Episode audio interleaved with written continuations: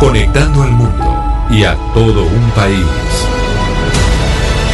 Oscar Montes, Ana Cristina Restrepo, Hugo Mario Palomar, Diana Mejía, Gonzalo Lázari, Valeria Santos, Rodrigo Pombo y Camila Zuluaga lo acompañan desde este momento en Mañanas Blue. Cuando Colombia está al aire. 10 de la mañana, 34 minutos. Seguimos en Mañanas Blue y empezamos cuando Colombia está al aire. Vamos hasta la una de la tarde acompañándolos a todos ustedes, recibiendo sus mensajes en el 301-764-4108. Ahí recibimos sus comunicaciones, sus opiniones sobre el programa y los mensajes que le quieran enviar a los miembros de la mesa, Gonzalo Lázari, pero también hasta ahora en la mañana, donde yo le digo que en Bogotá tenemos un día nublado, gris, a diferencia del de ayer que teníamos un día con mucho sol, pues también es momento para ponerle música de artistas colombianos a nuestros oyentes, porque todos los miércoles en Mañanas Blue, cuando Colombia está al aire, tenemos música de artistas colombianos, rindiéndole homenaje al talento nacional. Y qué mejor, eh, Camila, que arrancar con una buena noticia para Colombia porque la revista Time ha incluido a J Balvin como uno de los eh, latinos de las personas más influyentes este año. Y qué mejor que arrancar con la canción que le da vida a la banda sonora de la nueva película de Bob Esponja.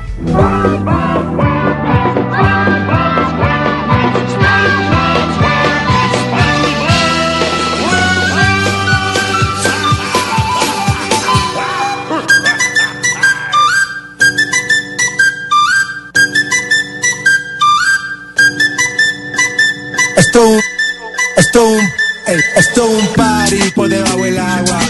Baby, busca tu paraguas. Estamos bailando como pues en el agua. como pues en el agua, agua. No existe la noche ni el día. Aquí la fiesta mantiene encendida. Siempre que pasa me guiña. dulce como piña. Esto es un party por debajo del agua. Baby, busca tu paraguas. Estamos bailando como pues en el agua como pues en el agua. Eso es así, debajo del sol. Vamos para el agua que hace calor. Dice que me vio en el televisor y que me reconoció. Mm, y hoy 23 de septiembre, en donde estamos felices por lo de J Balvin, sin duda alguna que este artista Ana Cristina, antioqueño de Medellín, esté dentro de las personas más influyentes del planeta según la revista Time, pero no influyente con los artistas, no, influyente al lado de los políticos, al lado de los jueces, al lado de la gente más poderosa e influyente del planeta. Ahí está el antioqueño, J Balvin, con su música. Y no solamente, Camila, entre políticos y otros artistas, sino que uno pensaría que es entre la gente joven, entre la gente que, que oye su música, pero no, tiene otro, un rango muchísimo más amplio de, de influencia. La verdad sí es muy impresionante que, que además solamente sea él, que sea el único colombiano. Y además de Medellín para el mundo con el reggaetón, tanto que critican el reggaetón para que vean que sí se puede hacer música y ser influyente, hablarle a los, a los jóvenes. Y, y yo creo que J Balvin, Ana Cristina, a pesar de que mucha gente critique el reggaetón, es de esos exponentes musicales que ha hecho un reggaetón eh, de mucha calidad, ¿sabe? Yo creo que él se ha innovado y no se ha quedado en las letras de lo de, lo de siempre. Yo creo que J Balvin sí es un gran músico y estar en la lista de la revista Time, pues eso es lo que demuestra.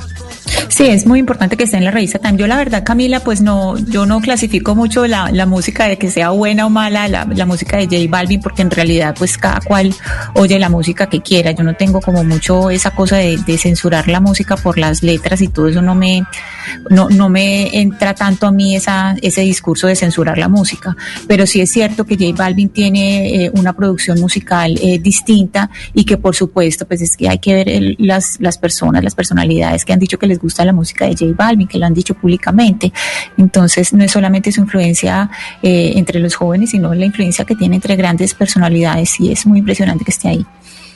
No, es que yo creo que J Balvin lo que logró en los últimos años fue en realidad exportar lo que es el reggaetón a todos los países del mundo. Es decir, él es una figura completamente internacional, porque es que obviamente como nosotros pues estamos en un país que oye reggaetón todo el tiempo, no entendemos la importancia que la figura de J Balvin internacional y él ya es un ícono en todos los países del mundo. Es impresionante. Y además, Camila, la influencia que él tiene porque él se ha posicionado como una figura a favor y tratar, tratando de generar conciencia sobre la salud mental. Y esto es muy importante porque él ha tratado de abrir un debate y un diálogo diciendo, vea, y él ha hecho públicamente, yo puedo tener todo lo que tengo, fama, eh, todo lo, lo, que he alcanzado y tengo un problema de salud mental y paso por depresiones y las trabajo y las tengo que vivir y es una persona que pone este, este discurso, digamos, en la mesa y me parece importante que estas personas usen su influencia para generar importante, conversaciones constructivas. Importante, Valeria, ese discurso de J Balvin sobre la salud mental porque ya se ha dicho que esa es la próxima pandemia y es el, los problemas de salud mental que va a tener la gente por cuenta del coronavirus, por cuenta de los confinamientos, por cuenta de la crisis económica que se nos viene.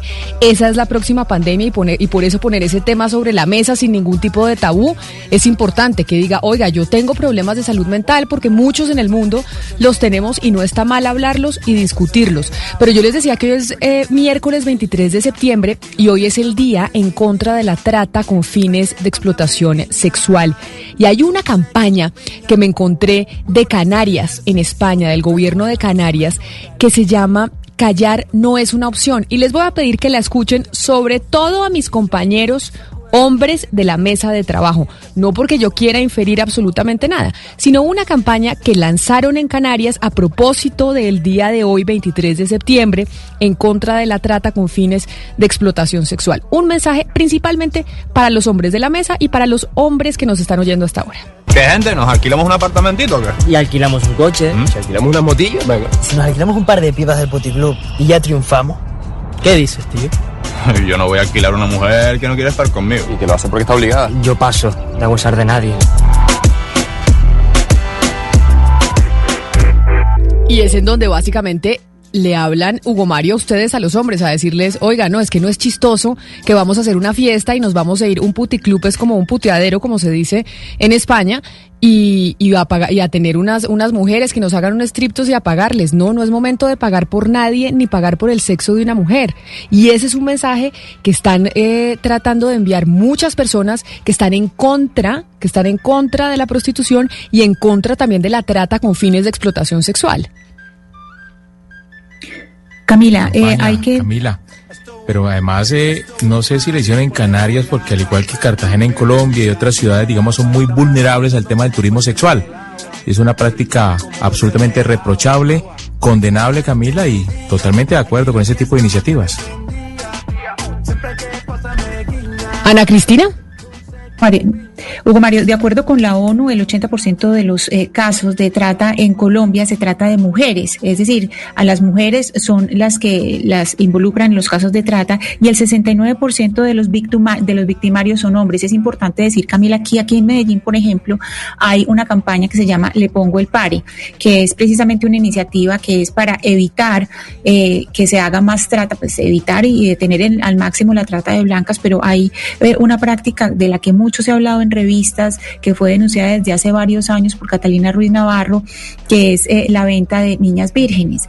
Entonces, esa campaña está destinada a eso. Las, por ejemplo, las cifras solamente en Medellín entre enero y julio, 112 casos eh, denunciados, de los cuales 35 fueron en cuarentena. Y aquí es importantísimo decir que el subregistro es impresionante, es decir, esto es lo que sabemos.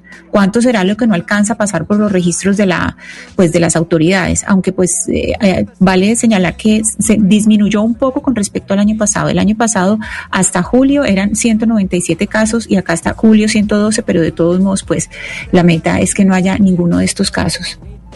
Yo creo, Camila, que lo que usted pone, digamos, la reflexión que hace esta campaña es tratar de educar a las personas en que no, existe nada más esa, esa trata con fines de explotación sexual que uno se imagina que es a la niña que la raptan de un pueblo en Colombia y la cruzan a China y la venden y ella no tiene, digamos, que ese es el imaginario que todos tenemos de la trata, pero también hay diferentes formas distintas de trata, que es cuando en realidad hay una mujer que está tan, digamos, cohesionada y tan em, reprimida por su situación económica que se tiene, digamos, que obligar a sí misma para sobrevivir a prostituirse. Y ahí hay una línea muy tenue en que eso sí puede ser una trata con fines de explotación sexual. Y los hombres que son los clientes, pues digamos que cuando ellos deciden ser partícipes activos de la prostitución, pues ellos están también ayudando a fomentar esa clase de trata que son mujeres que tienen que venderse porque no tienen cómo comer no tienen la libertad de decidir libremente si ellas quieren o no ser prostitutas. Entonces hay un sistema que también está, digamos, favoreciendo para que mujeres entren en esta práctica sin ellas ni siquiera poder decidir. Es, un tema delicado que yo creo que,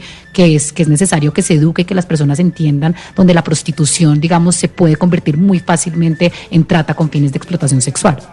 23 de septiembre, hoy es el día en donde se habla de la lucha contra la trata de con fines de explotación sexual. Y es esa conciencia que hay que generar y eso es lo que vemos en Canarias, en, en España, en donde están haciendo esta campaña. Don eh, Enrique Rodríguez, usted que está allá, ¿algo más se ha visto en España, además de la campaña de Canarias? ¿O ustedes eh, han escuchado en otras partes de España esta campaña a propósito del día en contra de la trata con fines de explotación sexual?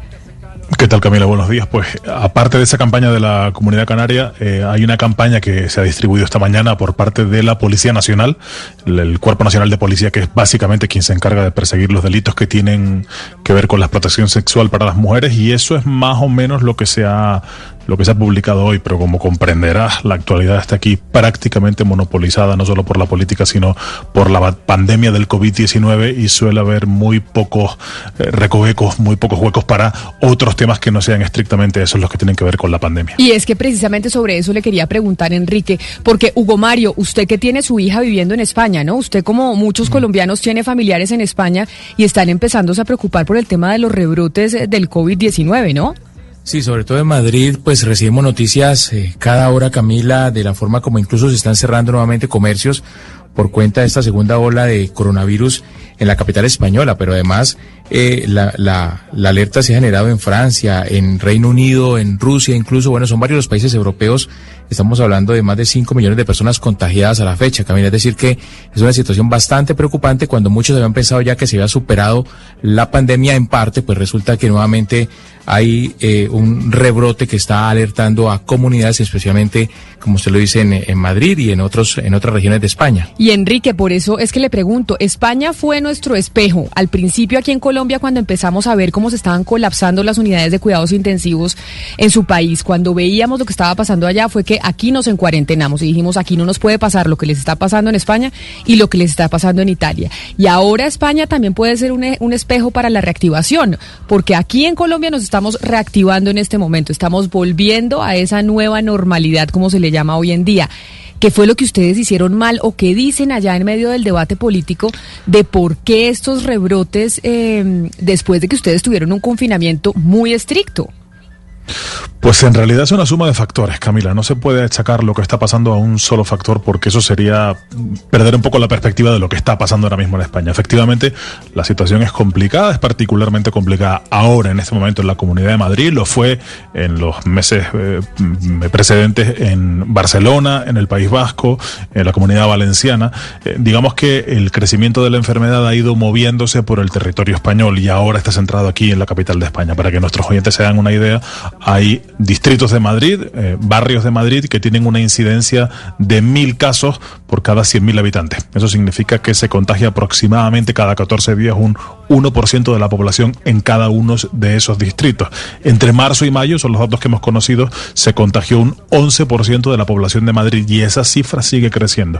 ¿Qué se ha hecho mal en Madrid? Bueno, seguramente se ha tardado en tomar las medidas que se están tomando ahora, es decir, el confinamiento de algunos barrios y distritos del sur de la ciudad.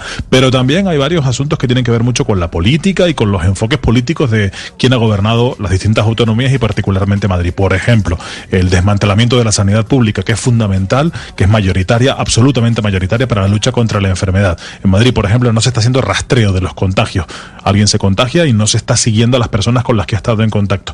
Esos recortes en la sanidad pública están influyendo en cómo se está luchando contra la enfermedad. Hay escasez de médicos, para que se hagan una idea, si ahora mismo cualquiera de nosotros, cualquier español que tenga sanidad pública quiera acceder a su médico de cabecera, a su médico de, medicina general, están tardando más de siete días en darle cita. Eso también hay que sumar que seguramente no se han tomado las medidas necesarias en los comercios, en los bares, las precauciones en las reuniones familiares y toda esa suma, toda, todo ese cóctel está dando un rebrote de la enfermedad que si bien es cierto está creciendo y eso se apoya en los datos de la Organización Mundial de la Salud, la enfermedad crece, crece en España, crece en todo el mundo, pero está matando menos. Los datos que conocimos ayer de la OMS indican que en la última semana la enfermedad había crecido en torno a un 10%, eh, pero había, perdón, había crecido en torno a un 6% el número de contagiados, pero estaba matando aproximadamente un 10% menos de lo que lo estaba haciendo, por ejemplo, el pasado mes de marzo, Camila. ¿Y qué, y qué se está cerrando en, en Madrid, Enrique? Porque preocupa también la desaceleración de la economía y, por supuesto, hemos visto a través de los medios masivos de comunicación protestas callejeras de gente que no quiere que se cierren más los comercios. Pues lo, por ahora no hay comercios cerrados. Lo que hay es restricciones a los comercios. Restricciones, por ejemplo, se va seguramente este próximo viernes que se van a ampliar las restricciones. Se va a prohibir que se consuma en las barras de los bares. Se intenta que se siga consumiendo en el exterior, en las terrazas, pero ese asunto tiene una duración limitada porque estamos en pleno mes de septiembre. Ahora mismo la temperatura aquí en Madrid es de 25 grados, pero en cuanto empiece a empeorar el tiempo no se va a poder estar con facilidad en las terrazas. Así que eso va a afectar sobre todo a los comercios de hostelería. Pero ahora mismo todos los comercios están abiertos. Otra cosa es que haya menos afluencia, que la gente esté saliendo menos y que en los barrios que tienen restricciones de movilidad, pues la gente por, por elemental prudencia esté asistiendo menos a esos comercios. Pero comercios cerrados como tal, por orden gubernativo, ahora mismo no hay ninguno. Enrique, si bien dicen pues que parte del, aumento de los contagios es porque se está haciendo más pruebas y que por eso, digamos, eh, no, no, lo que hay que mirar es el número de muertes, también hay que mirar el número de UCIs. ¿Cómo están las UCIs en Madrid en este momento? ¿Están creciendo? ¿Están ya eh, llegando al punto máximo de ocupación? ¿Cómo está el tema de las UCIs? Mal. Las UCI están mal aquí en Madrid, particularmente algunos hospitales. Esta mañana se comentaba el Hospital Infanta Leonor, que es un hospital que se encuentra en el este de Madrid, tiene sus unidades de cuidados intensivos al 135% de su capacidad. Eh, esto, claro, esto nos da una idea de que, de que la enfermedad sigue siendo problemática desde el punto de vista sanitario. De hecho, la Comunidad de Madrid le ha pedido hoy al gobierno de Pedro Sánchez, porque, y esto hay que hacer una aclaración, ahora mismo son las distintas comunidades autónomas, las regiones, quienes se encargan de gestionar la pandemia. Pero la región de Madrid le ha pedido al gobierno gobierno de Pedro Sánchez, al gobierno de la nación, que le preste apoyo a través del ejército, de la unidad militar de emergencias, para desinfectar amplias zonas de la capital de España y para realizar cribados masivos, pruebas masivas unas pruebas que siguen en cuestión. Los expertos dicen que en realidad no resulta muy práctico realizar esas pruebas masivas a grandes grupos de población, sino que es preferible hacerlo en grupos concretos, en personas que se sabe que han estado en contacto con personas infectadas. Pero eso es lo que ha pedido la Comunidad de Madrid hoy. Pero mire, Enrique, cuando nosotros eh, veíamos en verano, cuando ustedes estaban en verano y veíamos fotos de personas en España, de personas en Italia, pero principalmente los españoles yéndose a la playa, uno sí decía y comentábamos acá con Valeria, oiga, esta gente se le olvidó el COVID, uno los veía en la playa, los bares felices sin tapabocas, en multitudes. Eso no fue, esa no fue una también de las razones por las cuales se les están disparando otra vez los contagios, que es que ustedes pareciera que se les olvidó cuando estaban en vacaciones que el virus estaba ahí presente todavía. Pues cuando, cuando, digamos, acabó el estado de alarma a finales del mes de junio, esa era una de las principales preocupaciones. La, primera, la de los transportes, porque llegaba la época de las vacaciones, de las vacaciones de verano, y mucha gente se iba a mover en transportes, avión, autobuses, trenes. Eh, y en primer lugar se, se comprobó que, que los, los eh, transportes públicos no eran un foco de contagio, no se convirtieron en ningún caso en un vector de contagio. El siguiente punto de preocupación eran las playas. Se pensaba, bueno, multitudes en las playas, eh, eso podría favorecer el contagio de la enfermedad y eso también fue desmentido. Las playas no se convirtieron en focos de contagio, eh, se mantuvo la distancia, eran al aire libre, el mar se, se estableció que no era un lugar, un, entorno de contagio eh, propicio para el virus, así que las playas no fueron un lugar de contagio. Lo que sí fue un lugar de contagio fueron las fiestas, los locales de hostelería, particularmente los que no se encuentran al aire libre, y las reuniones familiares. Las reuniones familiares han sido un gran foco de contagio porque muchas personas se han confiado, han pensado que pues que todo había pasado y que por estar con un grupo de familia no iba a haber contagio y efectivamente ahí sí ha habido contagio. Pero insisto, todas estas causas, en realidad no podemos hablar de una sola causa, sino de una suma de factores y yo, y esto ya es una sensación muy personal, sigo pensando que quienes están luchando contra la enfermedad tienen una parte de conocimiento, pero creo que otra parte de la lucha contra la enfermedad la hacen por, por pura intuición, porque la enfermedad, eh, a pesar de que llevamos ya casi pues, prácticamente un año con, con este asunto, lo cierto es que para muchas cosas se sigue trabajando por intuición, porque la enfermedad sigue siendo muy imprevisible, incontrolable y en ciertos aspectos desconocida. Enrique, y si vamos a mirar eh, el aeropuerto eh, Madrid-Barajas, si uno eh, eh está, pues están todos en, en, estado de alerta, pero ¿hay alguna orden sobre el aeropuerto, algún tipo de restricción sobre vuelos internacionales o que nos pueda no. afectar a los vuelos de Colombia? Por el momento no hay ningún tipo de restricción, hay controles en la llegada. Lo, lo, digo porque he usado el aeropuerto hasta en cuatro ocasiones en, esta, en este periodo y hay controles de temperatura, pero no se está exigiendo la entrada de pruebas PCR. Los últimos datos que hay sobre el aeropuerto de Madrid-Barajas indican que eh, aproximadamente los contagios que han entrado en Madrid, que han llegado a Madrid a través del aeropuerto, escasamente eh, llegan al 1%. Así que ese, es otro descarte, porque como digo, se, ha ido eh, operando en, en, función de prueba-error. Se pensaba que el aeropuerto iba a ser un gran foco de contagio, ha resultado que finalmente no. Los colegios, por ejemplo, por el momento no han resultado ser un gran foco de contagio. Hay contagios, hay aulas cerradas por todo el territorio nacional, pero no ha sido eh, una gran revolución de contagios como se esperaba parece que en los colegios las medidas de aislamiento y las medidas de prevención de la enfermedad sí están funcionando de manera general. Viendo en España un espejo del rebrote, porque lo vimos al principio cuando llegó la enfermedad y por eso queríamos saber, Enrique, y hablar con usted cómo están las cosas en Madrid y en todo el territorio español para ver y que no nos vaya a pasar exactamente lo mismo. Mil gracias. No hay de qué, Camila, hasta la próxima. Ana Cristina, y vuelos de Colombia a España todavía no hay. Esa es una ruta que no se ha reactivado. Es decir, todavía el hecho de lo que pasa en Barajas no importa, porque todavía no hay vuelos eh, Colombia-España. Solo sí, tenemos, no se han activado. Solo tenemos No. a Estados Unidos, a México, eh, creo que Perú, pero todavía a Europa no tenemos ni un solo vuelo que se haya autorizado desde, desde Colombia. Sí, no se han activado todavía, Camila, pero precisamente porque ha habido, eh, están empezando a tomar una serie de, de disposiciones en Madrid. Eh, quería preguntar por ese vuelo, pues porque esa es una de las, eh, pues todos sabemos, esa es como una de las de las eh, paradas principales para llegar, para entrar a Europa. No es solamente a través de Miami, sino también, pues dos de las entradas principales es a través de Frankfurt y a través de Madrid. Entonces, por eso eh, me interesaba saber a futuro de los vuelos que puedan salir de aquí, pues por lo menos del aeropuerto de Medellín no, no están autorizados. No sé si, si Cali o Cartagena no creo No, que estén autorizados no, todavía. ta- tampoco, tampoco. Esa ruta no está autorizada.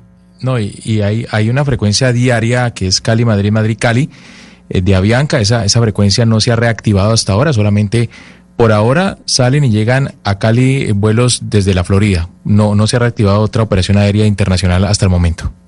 Pues ahí está, viendo lo que está pasando en Madrid, que está en los titulares de los periódicos del mundo, pero a propósito de los rebrotes y de, y, y de cómo prevenimos el COVID y demás, quiero, Gonzalo, que le ponga una canción a don Oscar Montes, porque allá en Barranquilla están teniendo una propuesta. Ayer el alcalde Pumarejo tenía una propuesta sobre el partido de fútbol entre Colombia y Venezuela. Entonces, ambiéntele la noticia a don Oscar Montes en Barranquilla con una canción de algún artista colombiano. Pues Camila le presento a un dúo llamado Stereobit de Santa Marta que hace una canción junto a Gucci y se llama Ojalá. No, no, no. Yeah. Ah. No entiendo cómo dices que te hago falta. No, no, no, no. No entiendo cómo dices que aún me amas. Yeah. Difícil no escribirte por las mañanas. No entiendo cómo hablas tan relajada. Y que dejemos así, que era lo correcto. Porque en un pasado lo intentamos todo. Y me dijo que todo era cuestión de Y con esa canción de artistas Samarios Oscar, bueno, cuéntenos qué es lo que están proponiendo en Barranquilla. En Barranquilla quieren ya partido de fútbol entre Colombia y Venezuela con gente en el estadio, es lo que le entendí al alcalde Pumarejo. Sí, Camila, pero, pero imagínese usted que la mala noticia es que el Ministerio de Salud, a través del viceministro Moscoso y el Ministerio del Interior, eh, ya respondieron, ¿no? Respondieron eh, ayer y dijeron que no, que no autorizaban que Colombia jugara contra Venezuela este 9 de octubre, el primer partido de la eliminatoria, en el Estadio Metropolitano con un público, un aforo del 15%, Camila. Es decir, el Estadio Metropolitano, el Roberto Meléndez de Barranquilla, tiene una capacidad de 43 mil eh, aficionados, 43 mil. Y la alcaldía había solicitado que por favor le autorizaran un aforo del 15%. Es decir, en el estadio no habría más de 6 mil personas. Eh, y resulta que el gobierno nacional, a través del Ministerio de, de Salud, le respondió que no, porque era muy prematuro y porque tienen susto de las aglomeraciones. Entonces pregunto yo, Camila, con todo respeto, aglomeraciones más que las que hubo en las marchas en Bogotá, que hubo nueve marchas en un solo día, y en Barranquilla, y en Cali, y en todas partes. Y en este caso las aglomeraciones yo no las entiendo, Camila, y le voy a explicar por qué. Porque las boletas ya están vendidas. Es decir, aglomeraciones de la gente en el estadio para comprar boletas, eso no va a existir. La gente va a llegar al estadio, o iba a llegar, porque ya le, le repito que el gobierno dijo que no. La gente llegaría al estadio, a su sitio. Usted, usted no se imagina que, no, no cree usted posible, Camila, que un estadio con 43 mil personas de capacidad se puedan distribuir con un, da- con un distanciamiento social Pero mire- más, que, más que suficiente. 6 mil personas, de verdad, Camila.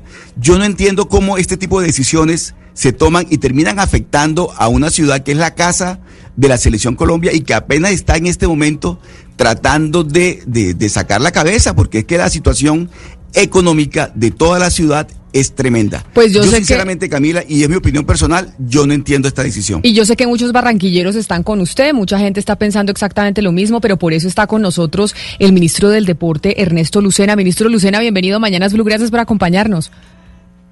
Hola Camila, un saludo para usted, para toda la mesa de trabajo y por supuesto para los oyentes. Ministro Lucena, como usted ve, Oscar Montes, en representación de los barranquilleros, está muy molesto de que no le hayan dejado al alcalde Pumarejo tener el partido de la Selección Colombia contra Venezuela el próximo 9 de octubre con público. Yo sé que esta decisión no la toma usted directamente, pero usted es la cabeza del, eh, del Ministerio del Deporte. ¿Y cuál es la explicación específica para que no se haya permitido? Cuando tenemos marchas en Bogotá, cuando se están permitiendo otro tipo de actividades, ¿por no se le permite a Barranquilla tener el partido con aforo? Sí, Camila, pues como usted bien lo dice, no, no soy yo el competente en tomar la decisión. Uno entiende también la posición de Oscar en el sentido de la emoción también que traen los hinchas a los estadios. Hoy en el mundo realmente Francia y Alemania han tenido como ese, ese pie adelante de, de permitir con algunos aforos en los estadios, en algunos partidos. Sin embargo, pues el alcalde Pumarejo me contactó el fin de semana, me pidió que, que si yo lo apoyaba frente al gobierno en el tema de, de que pudiera haber espectadores el próximo 9 de octubre. Yo le dije que con toda la emoción que podía esto generar, la decisión al final la tomaba salud y obviamente usted entenderá que las aglomeraciones, como bien lo decía Oscar, en el caso de los temas que todavía pueden controlarse dentro de los estadios, pues fue la razón que dijeron que nos, nos preocupaba todavía que no solo en el estadio, sino a los alrededores pudieran generarse ese tipo de aglomeraciones. Yo entiendo lo de las marchas, recuerde que lo de las marchas, si bien es cierto, es un, es un derecho constitucional que le asiste a los individuos para poder salir y son los alcaldes el que lo reglamentan. En este caso específico de los estadios, sí es un tema que en el cual fue, digamos, peyorativo y de alguna manera incisivo el, el ministerio diciendo si lo podemos controlar, por ahora nos parece prematuro, pensémoslo para el mes de noviembre donde podríamos ya tener asistencia de público. Eso es lo que yo puedo decir desde el punto de vista del gobierno nacional.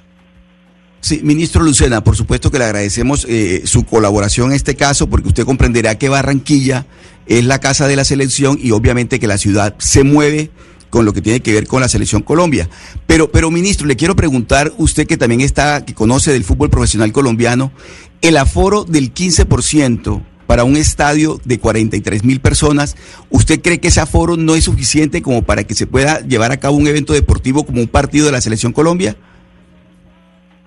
Todo depende de los controles, Oscar. Eh, mire usted que, como lo vimos en algún momento en, en Francia o en Inglaterra, los estaban acomodando en el mismo lugar a todos y eso generó algún tipo de incomodidad y decidieron postergar las decisiones. Yo creo que al final es un tema de control y todavía yo creo que no, no estamos, yo diría que es prematuro, no, no le podría decir yo que se va a contagiar la gente o no, pero yo sí diría que es prematuro, entendiendo y sintiéndome como rector del deporte, una de las personas que más quisiera que se llevaran espectadores a, los estadios en este momento, pero, pero la verdad yo creo que tenemos que ser prudentes. Eh, el hecho de que vayan solo seis mil personas a un estadio que puede tener casi cuarenta y tantas mil personas, pues lo hace complejo. Yo lo que pediría es que lo, lo estudiemos bien, me voy a sentar con el alcalde Pumarejo, yo tengo una visita la próxima semana a Barranquilla y que podamos hacerlo de la mejor manera para los próximos partidos, con la autorización, por supuesto, del Ministerio de Salud y del Ministerio de Interior. Eh, entiendo Ministro. la razón emocional, créame, Oscar, pero, pero yo, pues yo en este momento lo único que le puedo decir es hay que analizar mejor el tema. Pero es que no son solamente razones emocionales, porque es que lo que nos confunde un poco acá, ministro, es que hay muchas decisiones que se están tomando, digamos, que, no son fundamentadas con la ciencia, sino simplemente son tomadas arbitrariamente. Está probado, por ejemplo, después de las protestas en Estados Unidos, hubo muchos análisis y la revista Nature hizo una diciendo que si uno mantiene el distanciamiento social, se pone una máscara y está al aire libre, el riesgo de contagio es muy poco. Las actividades al aire libre son muy poco contagiosas. Ahorita nos estaban contando desde España que lo que, lo que ha triplicado los contagios no fueron las actividades al aire libre, son las reuniones a puerta cerrada. Entonces uno no entiende por qué no avanzamos en lo que se puede avanzar como este escenario donde están al aire libre, se puede garantizar el, el, el distanciamiento social y se termina restringiendo esto también causando un mayor malestar ante la población. Sí, por eso, por eso les repito, nosotros si pasamos al tema jurídico, el decreto 1168 no nos permite tener aglomeraciones y por esa razón, pues en estricto sentido, no se podría tener. No es comparable a las marchas, porque a las marchas usted sabe que las asisten un derecho constitucional, que es el libre, la libre manifestación de la protesta, y por eso en muchas ciudades los alcaldes lo han permitido. Pues yo entiendo las razones científicas de que seguramente si se hace con los protocolos debidos, ahí no puede haber contagio, pero en este momento lo que nos rige desde el punto de vista jurídico es este decreto, por lo tanto esa es la prohibición que existe. Yo sé que el alcalde Pumarejo ha querido trabajar de la mano con el gobierno para que esto se pueda dar, pero en este momento pues las razones son estrictamente jurídicas y de algún modo también científicas por parte del Ministerio de Salud. Sí, además de las eliminatorias, eh, perdón Camila, además de las eliminatorias, ministro, pues el próximo año se viene la Copa América, que tendrá como sede a Colombia, 10 selecciones suramericanas y dos invitadas. Eh, para entonces, ¿usted cree que ya podremos tener partidos con público, ministro, aunque la vacuna seguramente no va a estar aún en Colombia? Sí, yo creo que como lo hemos hecho también y desde el punto de vista de cómo arrancó el fútbol en Colombia, mirando los espejos a nivel internacional, yo aspiraría que el próximo año en la Copa América sí pueda haber público con unos aforos controlados Mire usted lo que hizo el alcalde de Budapest, lo que está pidiendo, que no haya foro en la, en la final de esta semana eh, en Budapest, que por favor se restringe al público. O sea, hay, hay demasiadas teorías alrededor. Yo creo que en el tema del deporte, como nosotros le hemos dicho a las federaciones, por ahora pueden comenzar su calendario deportivo sin público, porque es lo que nos indica el decreto, pero yo aspiraría que para la Copa América sí pueda haber, incluso hemos pensado que para noviembre y diciembre de este año podamos empezar a hacer esos pilotos con ingreso de público a los estadios. Pero ahí me deja usted sorprendida con una cosa, ministro. O sea, que usted dice que el, partido no se puede hacer con público, no es por un tema científico de contagio, sino por un tema jurídico, porque como el decreto está ahí, ¿por qué no se hace, por qué no se genera una solución al decreto para que sí puedan eh, tener el, eh, el partido en Barranquilla con público? Si es un tema jurídico y no un tema de, contagio y científico y que vaya a incrementar los contagios en Barranquilla. Claro, y, precisamente usted lo dice. Nosotros le hemos dicho a los alcaldes que soliciten los pilotos de las actividades que ellos consideran se pueden hacer.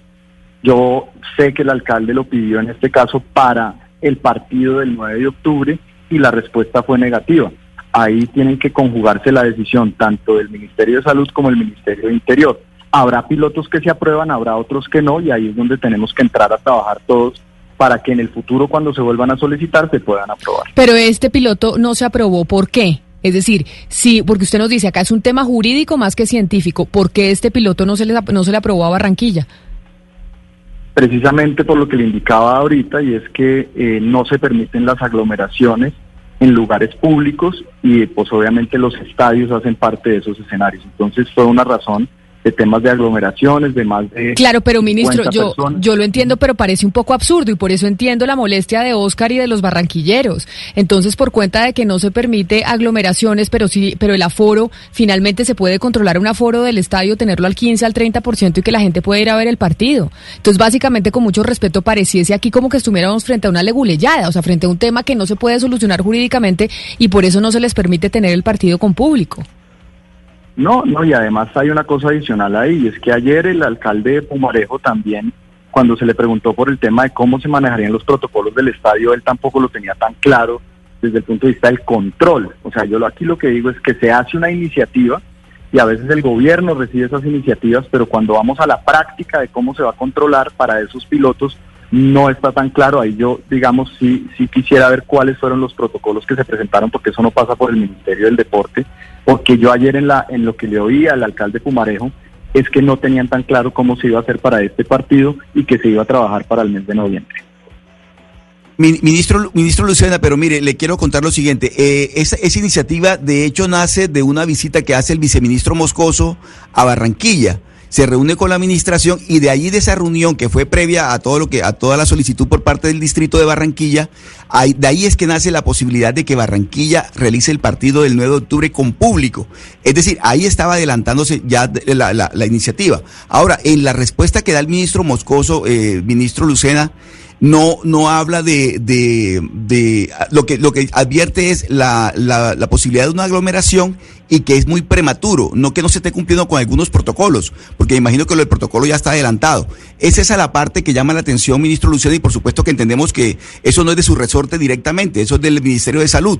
Pero llama la atención que este tipo de iniciativas, en este caso, por lo menos ya no se pudo llevar a cabo el partido de Colombia contra Venezuela en el Metropolitano el 9 de octubre con público, como lo queríamos los barranquilleros.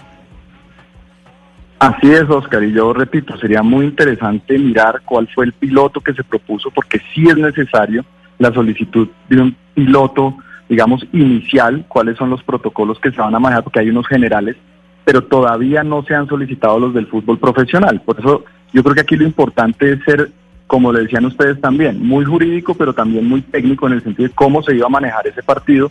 Creo que hubo una intención buena la semana pasada, pero llevarla a cabo ya es otra cosa y es lo que vamos a trabajar, ojalá para el mes de noviembre. Ministro Lucena, yo sé que esto, pues usted no tiene mucho que ver, pero al final usted es el ministro del deporte y quería preguntarle por lo que está en la fiscalía en la investigación sobre la reventa de boletas de la Federación Colombiana de Fútbol. ¿Qué pasa si llegan a capturar o si llegan a encontrar culpable al final alguno de los directivos de la Federación? ¿Qué van a hacer ustedes desde el Ministerio del Deporte? ¿O básicamente la Federación va a seguir eh, pues tomando decisiones sin que, sin que haya ningún tipo de pronunciamiento de parte del Ministerio del Deporte? Camila, gracias por la pregunta. Nosotros, eh, nosotros nos regimos por la ley del deporte y ahí inmediatamente haya una imputación de cargos por parte de la Fiscalía, es claro que nosotros tenemos que solicitar inmediatamente la remoción de las personas que estén involucradas en el comité ejecutivo. Ahí se entra a hablar de un comité de emergencia que se habla de como un acuerdo con, con Conmebol y con FIFA para que podamos sacar adelante ese proceso. Así que nosotros en este momento estamos esperando cualquier decisión de esa autoridad y lo he dicho siempre, hay que respetar las normas, pero en el momento en que haya una imputación de cargos para esta federación o cualquier otra del Sistema Nacional del Deporte, nosotros solicitamos la remoción de esos individuos de, de ese comité ejecutivo. Es el ministro del eh, Deporte, el doctor Lucena. Doctor Lucena, mil gracias por estar con nosotros y pues ahí le queríamos, doctor Ernesto Lucena, pues manifestar la molestia que tienen los barranquilleros, porque los barranquilleros sí querían pues poder ir al estadio, vienen presentando unos números positivos en términos de contagio, de muertes, etcétera, etcétera, y pues desde Bogotá les dicen que no viven las marchas y dicen no entienden uno cuáles no, no entienden cuáles son los parámetros para tomar las decisiones y por eso nos parecía importante hablar con usted. Mil gracias por habernos atendido. Gracias a ustedes y seguiremos trabajando para que ojalá ese sueño de tener público en los estadios se dé en algún momento este año. Camila, a mí me parece que la inconformidad de los barranquilleros, eh, digamos, y, de todo Colombia, yo diría, pues es más que legítima. Sin embargo, deberíamos concentrar la atención en compartírsela a los verdaderos responsables. Recordemos que el decreto 1168 que nos habló el ministro Lucena, el ministro del Deporte, y que evita, evidentemente, las aglomeraciones y que impone un aislamiento obligatorio de mínimo dos metros por cada una de las personas, está regido transversalmente por el principio de precaución y obviamente hace bien, a mi modo de ver, el ministro Lucena cuando dice, oiga, yo soy el principal aliado de los barranquilleros y de todos los gestores deportivos, pero en este caso el que lleva la voz cantante es el ministro de Salud y tiene que llevar eh, la voz cantante el ministro de Salud porque es él el que ha transmitido toda su información científica a través de este decreto 1168. De tal manera que ahí hay una, digamos, eh, discusión un poco bizantina en el sentido de que el ministro va a ser el ministro del Deporte, digo, todo lo que esté a su alcance, pero no puede garantizar ningún resultado porque las competencias son casi que exclusivas. Por un lado del ministro de Salud, que es el que regula, y por el otro del Ministerio del Interior, que es el que entra a revisar las excepciones que el mismo decreto 1168 contrae. Entonces, eso es importante decirlo porque yo creo que el ministro de eh, Deportes empezó advirtiendo desde un desde su primera respuesta desde un principio pues el límite de sus competencias y dejó claro que obviamente está aliado con los barranquilleros y, que y con todos los gestores deportivos para sacar adelante el deporte como una de las actividades y de las principales actividades de, la reactivación económica. De acuerdo, es, es, una decisión del ministro de Salud, pero ¿qué, qué va a pasar, eh, Camila? Que se, se abrieron los bares y no se permite el ingreso de público a los estadios. Entonces la gente se va a aglomerar en los bares. Sí, por ejemplo, esta noche hay partido de Copa Libertadores en Cali, no va a haber público, pero los hinchas de la América que van a recibir a Unión, el, el equipo que va a recibir a Universidad Católica de Chile, pues seguramente se van a reunir en bares y ahí va O, o se van a reunir o se van a reunir en las casas y era lo que decía Enrique desde España. En España se identificó que la mayor la, la mayoría de los contagios se dio en reuniones familiares, no en espacios abiertos, no en las Claro. playas, no haciendo deporte. Entonces uno dice, pero ¿por qué en el estadio que es abierto, que se van a guardar las distancias, pues no se permite que la gente vaya? Aunque me preguntan Óscar o le manda a preguntar un oyente que le escribe al 301-764-4108 si usted iría al estadio, porque hay barranquilleros que nos están escribiendo y dicen, no, no es verdad que nosotros todos estemos de acuerdo eh, con que se abra el estadio y que con que se permita que vaya la gente. Hay unos que sí estamos de acuerdo pues. con el ministro de Salud y que no se ab- y que no se permita la apertura del estadio. Por supuesto, Camila, que no todos vamos a estar de acuerdo, pero Barranquilla es una ciudad que, que gira en torno a la Selección Colombia. De hecho, es la casa de la Selección Colombia. Y la Selección Colombia, cuando juega en Barranquilla, mueve la economía, mueve todo el comercio, mueve la ciudad, porque la ciudad es una ciudad que depende directamente de este tipo de actividades y por eso la presencia de la Selección Colombia en Barranquilla es tan importante. Pero Camila, yo lo que no sigo, lo que sigo sin entender, a propósito de lo que plantea el doctor Pombo, es por qué las aglomeraciones son malas, entre comillas, en un estadio de 43 mil personas con un aforo de 15% y no son malas cuando se llenan en las calles de Bogotá o en las calles de la, de la ciudad las marchas, nueve marchas, miles de personas marchando una al lado de la otra. Entonces al, al Ministerio de Salud habría que preguntarle, oiga señor ministro, ¿y usted qué piensa de estas aglomeraciones de las marchas? ¿Usted también las hubiera autorizado? así como no autorizó en, en Barranquilla que, eh, que estuviera la gente en el estadio en un 15%. Camila, es que son 6 mil personas en un estadio que tiene una capacidad de 43 mil.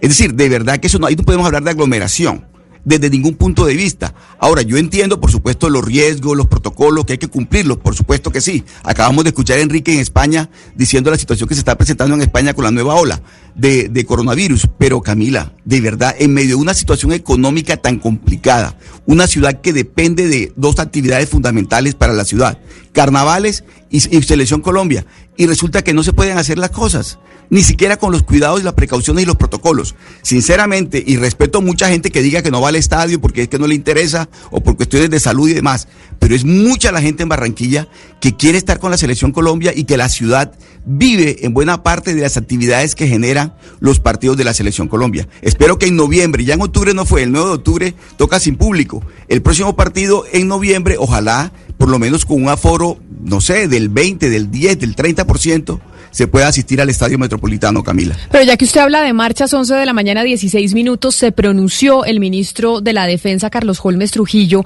sobre el fallo de la Corte a una tutela reglamentando o dando órdenes en torno a cómo debe ser el accionar de la fuerza pública dentro de las manifestaciones. ¿Qué dijo el ministro de la Defensa, Carlos Holmes Trujillo, María Camila, sobre ese fallo de la Corte? Camila, buenas, buenos días. Pues por ahora no pidió perdón, como le ordenaba la Corte Suprema de Justicia, sino que el ministro de Defensa encabezó esta declaración en Casa de Nariño junto al general Ateortúa, Óscar Ateortúa, comandante de la policía, donde inició manifestando que la Constitución garantiza la protesta pacífica y que es un deber de la fuerza pública velar por, por garantizar la vida y los derechos.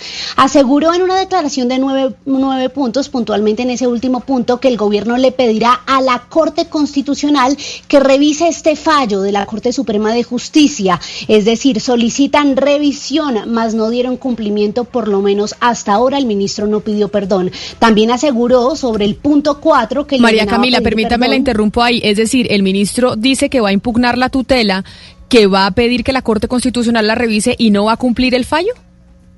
No, lo que él dijo puntualmente, Camila, fue que piden revisión, es decir, no anunció una impugnación, no dijo puntualmente que no iban a pedir perdón, pero hay dos cosas que vale la pena analizar. Uno es la solicitud de revisión y dos es que refiriéndose al punto cuatro, que era el que le ordenaba pedir perdón, dijo que el SMAT no comete excesos porque actúa con protocolos y que se trata de casos puntuales en los que uniformados han incumplido las normas. Es decir, para el ministro de Defensa no existiría como tal sentido en ese punto 4 que le ordena pedir perdón porque el SMAT no comete excesos para el gobierno de casos individuales. Escuchemos cómo lo dijo el ministro.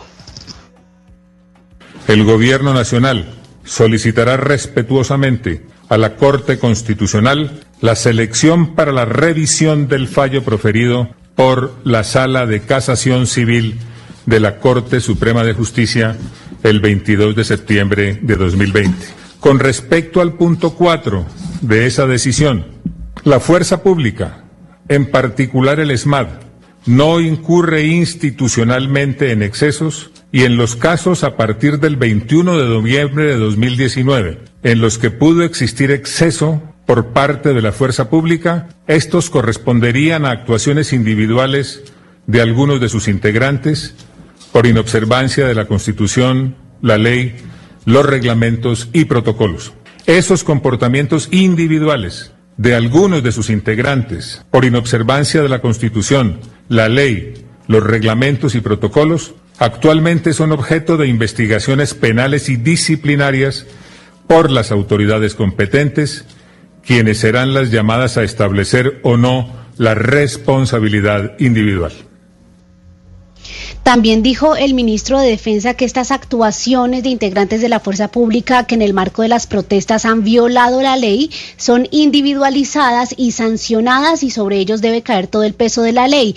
Mencionó también que el gobierno continúa con el proceso de modernización y transformación de la policía y reiteró que el gobierno seguirá enfrentando el vandalismo porque el SMAT se requiere en esas situaciones donde la paz no está garantizada en medio de las protestas. Pero entonces Camila. Por ahora no pide perdón y dice que piden esa revisión del fallo unos temas para aclarar, Camila, que me parece importante. La Corte Constitucional, digamos, cuando el gobierno le pide que revise el fallo, la Corte puede decidir si revisa el fallo o no. Digamos que esa es una potestad que tiene la Corte. Es inusual que el gobierno nacional le pida a la Corte revisar un fallo porque es la Corte normalmente la que, digamos, escoge qué fallos revisar en aras de crear muchas veces eh, jurisprudencia.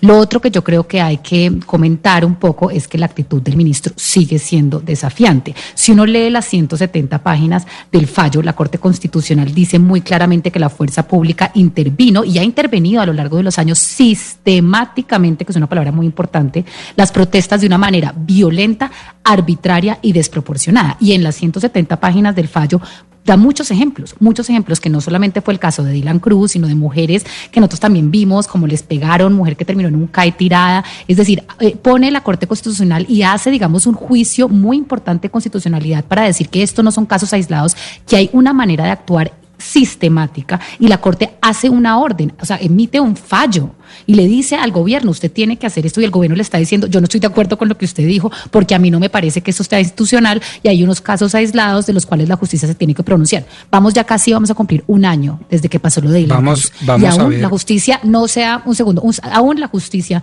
no se ha pronunciado, pronunciado sobre ese caso que es simbólico y que las familiares y las personas están esperando que se pronuncie. Entonces, una actitud completamente desafiante del ministro de el, el mismo el mismo fallo en el literal cuarto, eh, numeral cuarto, perdón, le establece un plazo de 48 horas y todavía el ministro está dentro de ese plazo. Quizá esta fue una locución simple y llanamente para explicar lo que va a hacer el gobierno de cara a un fallo que, entre otras cosas, me parece eh, bastante lógico que pida la revisión, no tanto por las excusas que a mi juicio debe pedir el ministro y todo lo que, eh, pues la información de la sentencia, etcétera, etcétera, sino porque en últimas lo que le dijo eh, la Corte Suprema al Ejecutivo fue fue, oiga, a través de reglamento haga usted lo que el Congreso de la República a través de una ley estatutaria durante los últimos 29 años no ha podido hacer, que es regular la manifestación pacífica y social de que trata el artículo 37 constitucional. Eso es, a mi modo de ver, gravísimo y claro que la Corte Constitucional debe entrar a revisar para no solo sentar su jurisprudencia, sino tomar una decisión de fondo de quién es la rama judicial competente, la rama jurídica competente para definir tan importante tema. Si el Congreso a través de un debate absolutamente público, transparente eh, y propio de sus funciones o el Ejecutivo a través de un reglamento, reemplazando con un reglamento una ley estatutaria.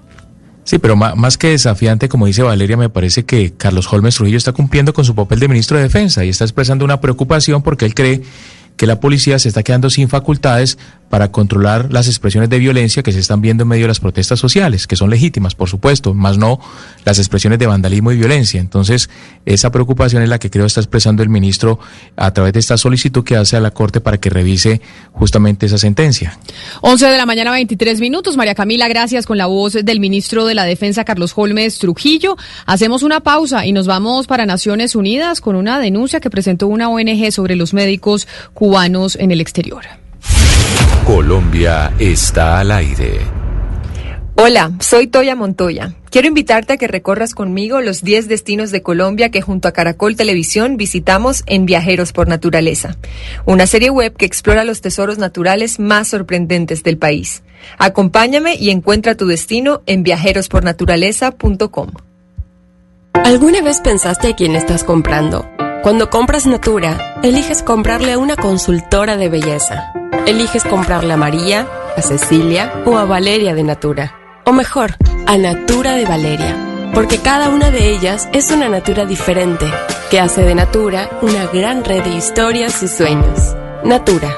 Cada persona es un mundo y todo el mundo importa.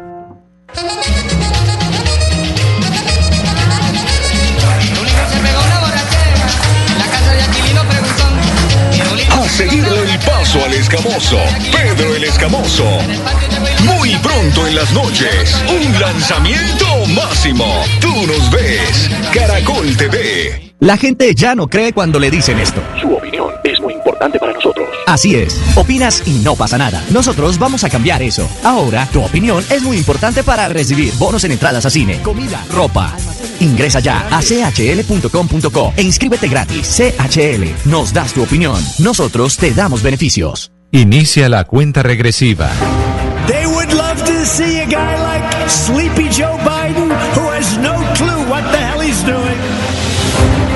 Estados Unidos vivirá una de las elecciones más importantes de su historia. Everybody knows who Donald Trump is. We choose hope over fear. And maybe most importantly of all, truth over lies. Martes 3 de noviembre. Mañanas Blue, cuando Colombia está al aire desde Washington, con las noticias, los personajes y las entrevistas en el epicentro del acontecer mundial. Cobertura exclusiva. Elecciones Estados Unidos. This is the most important election in the history of our country. Blue Radio, la nueva alternativa. En Washington a las 11 de la mañana 25 minutos de Colombia, 12 del día 26 minutos ya en los Estados Unidos, en la costa este norteamericana. Jaime Moreno precisamente está con las noticias de lo que está pasando con la campaña presidencial, Jaime. Camila, la campaña presidencial hoy hace una pausa breve para dar inicio a los funerales de la juez de la Corte Suprema de Justicia, Ruth Bader Ginsburg.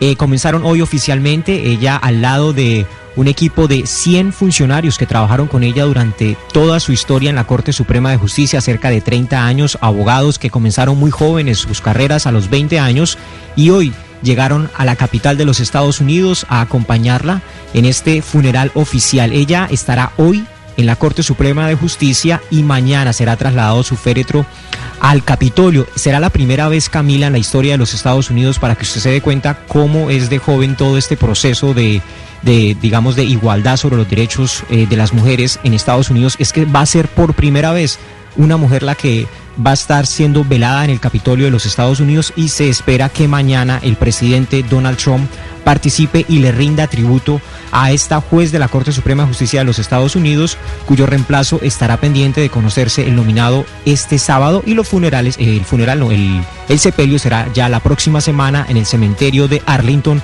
en donde llegan todas las figuras importantes de la política de los Estados Unidos, Camila. Jaime, me acordé de usted esta mañana viendo los periódicos internacionales, porque en el Washington Post, en el Financial Times, en periódicos de Europa, estaba esa imagen en Washington de las banderitas de los Estados Unidos. Usted nos decía ayer, cada bandera representa 10 fallecimientos por COVID-19. Ya se sobrepasaron los 200 mil muertos en los Estados Unidos y es muy impresionante ver esa foto con en dónde es que están las banderitas específicamente. ¿Eso es sobre el mall en Washington? Están sobre el, National Mall, en donde está. Se me fue Jaime.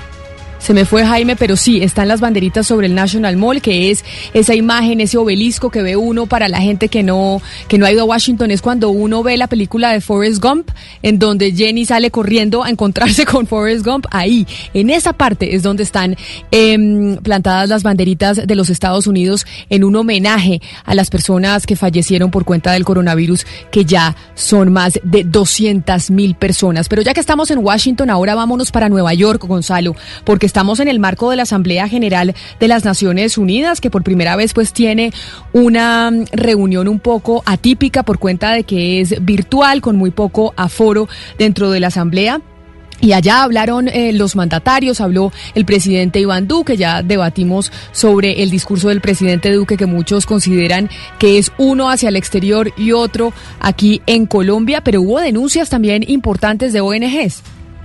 Yo diría que es bastante atípico lo que se está viviendo en la ciudad de Nueva York. Camila, ya han hablado diferentes presidentes y sí, precisamente la ONG Prisoners Defender eh, em, mostró, básicamente presentó una gran cantidad de denuncias, en este caso ligadas a médicos cubanos, en donde se mm, enuncia eh, situaciones de esclavitud, de, de intimidación, de hacinamiento, de expropiación salarial por parte del gobierno de Díaz Canel.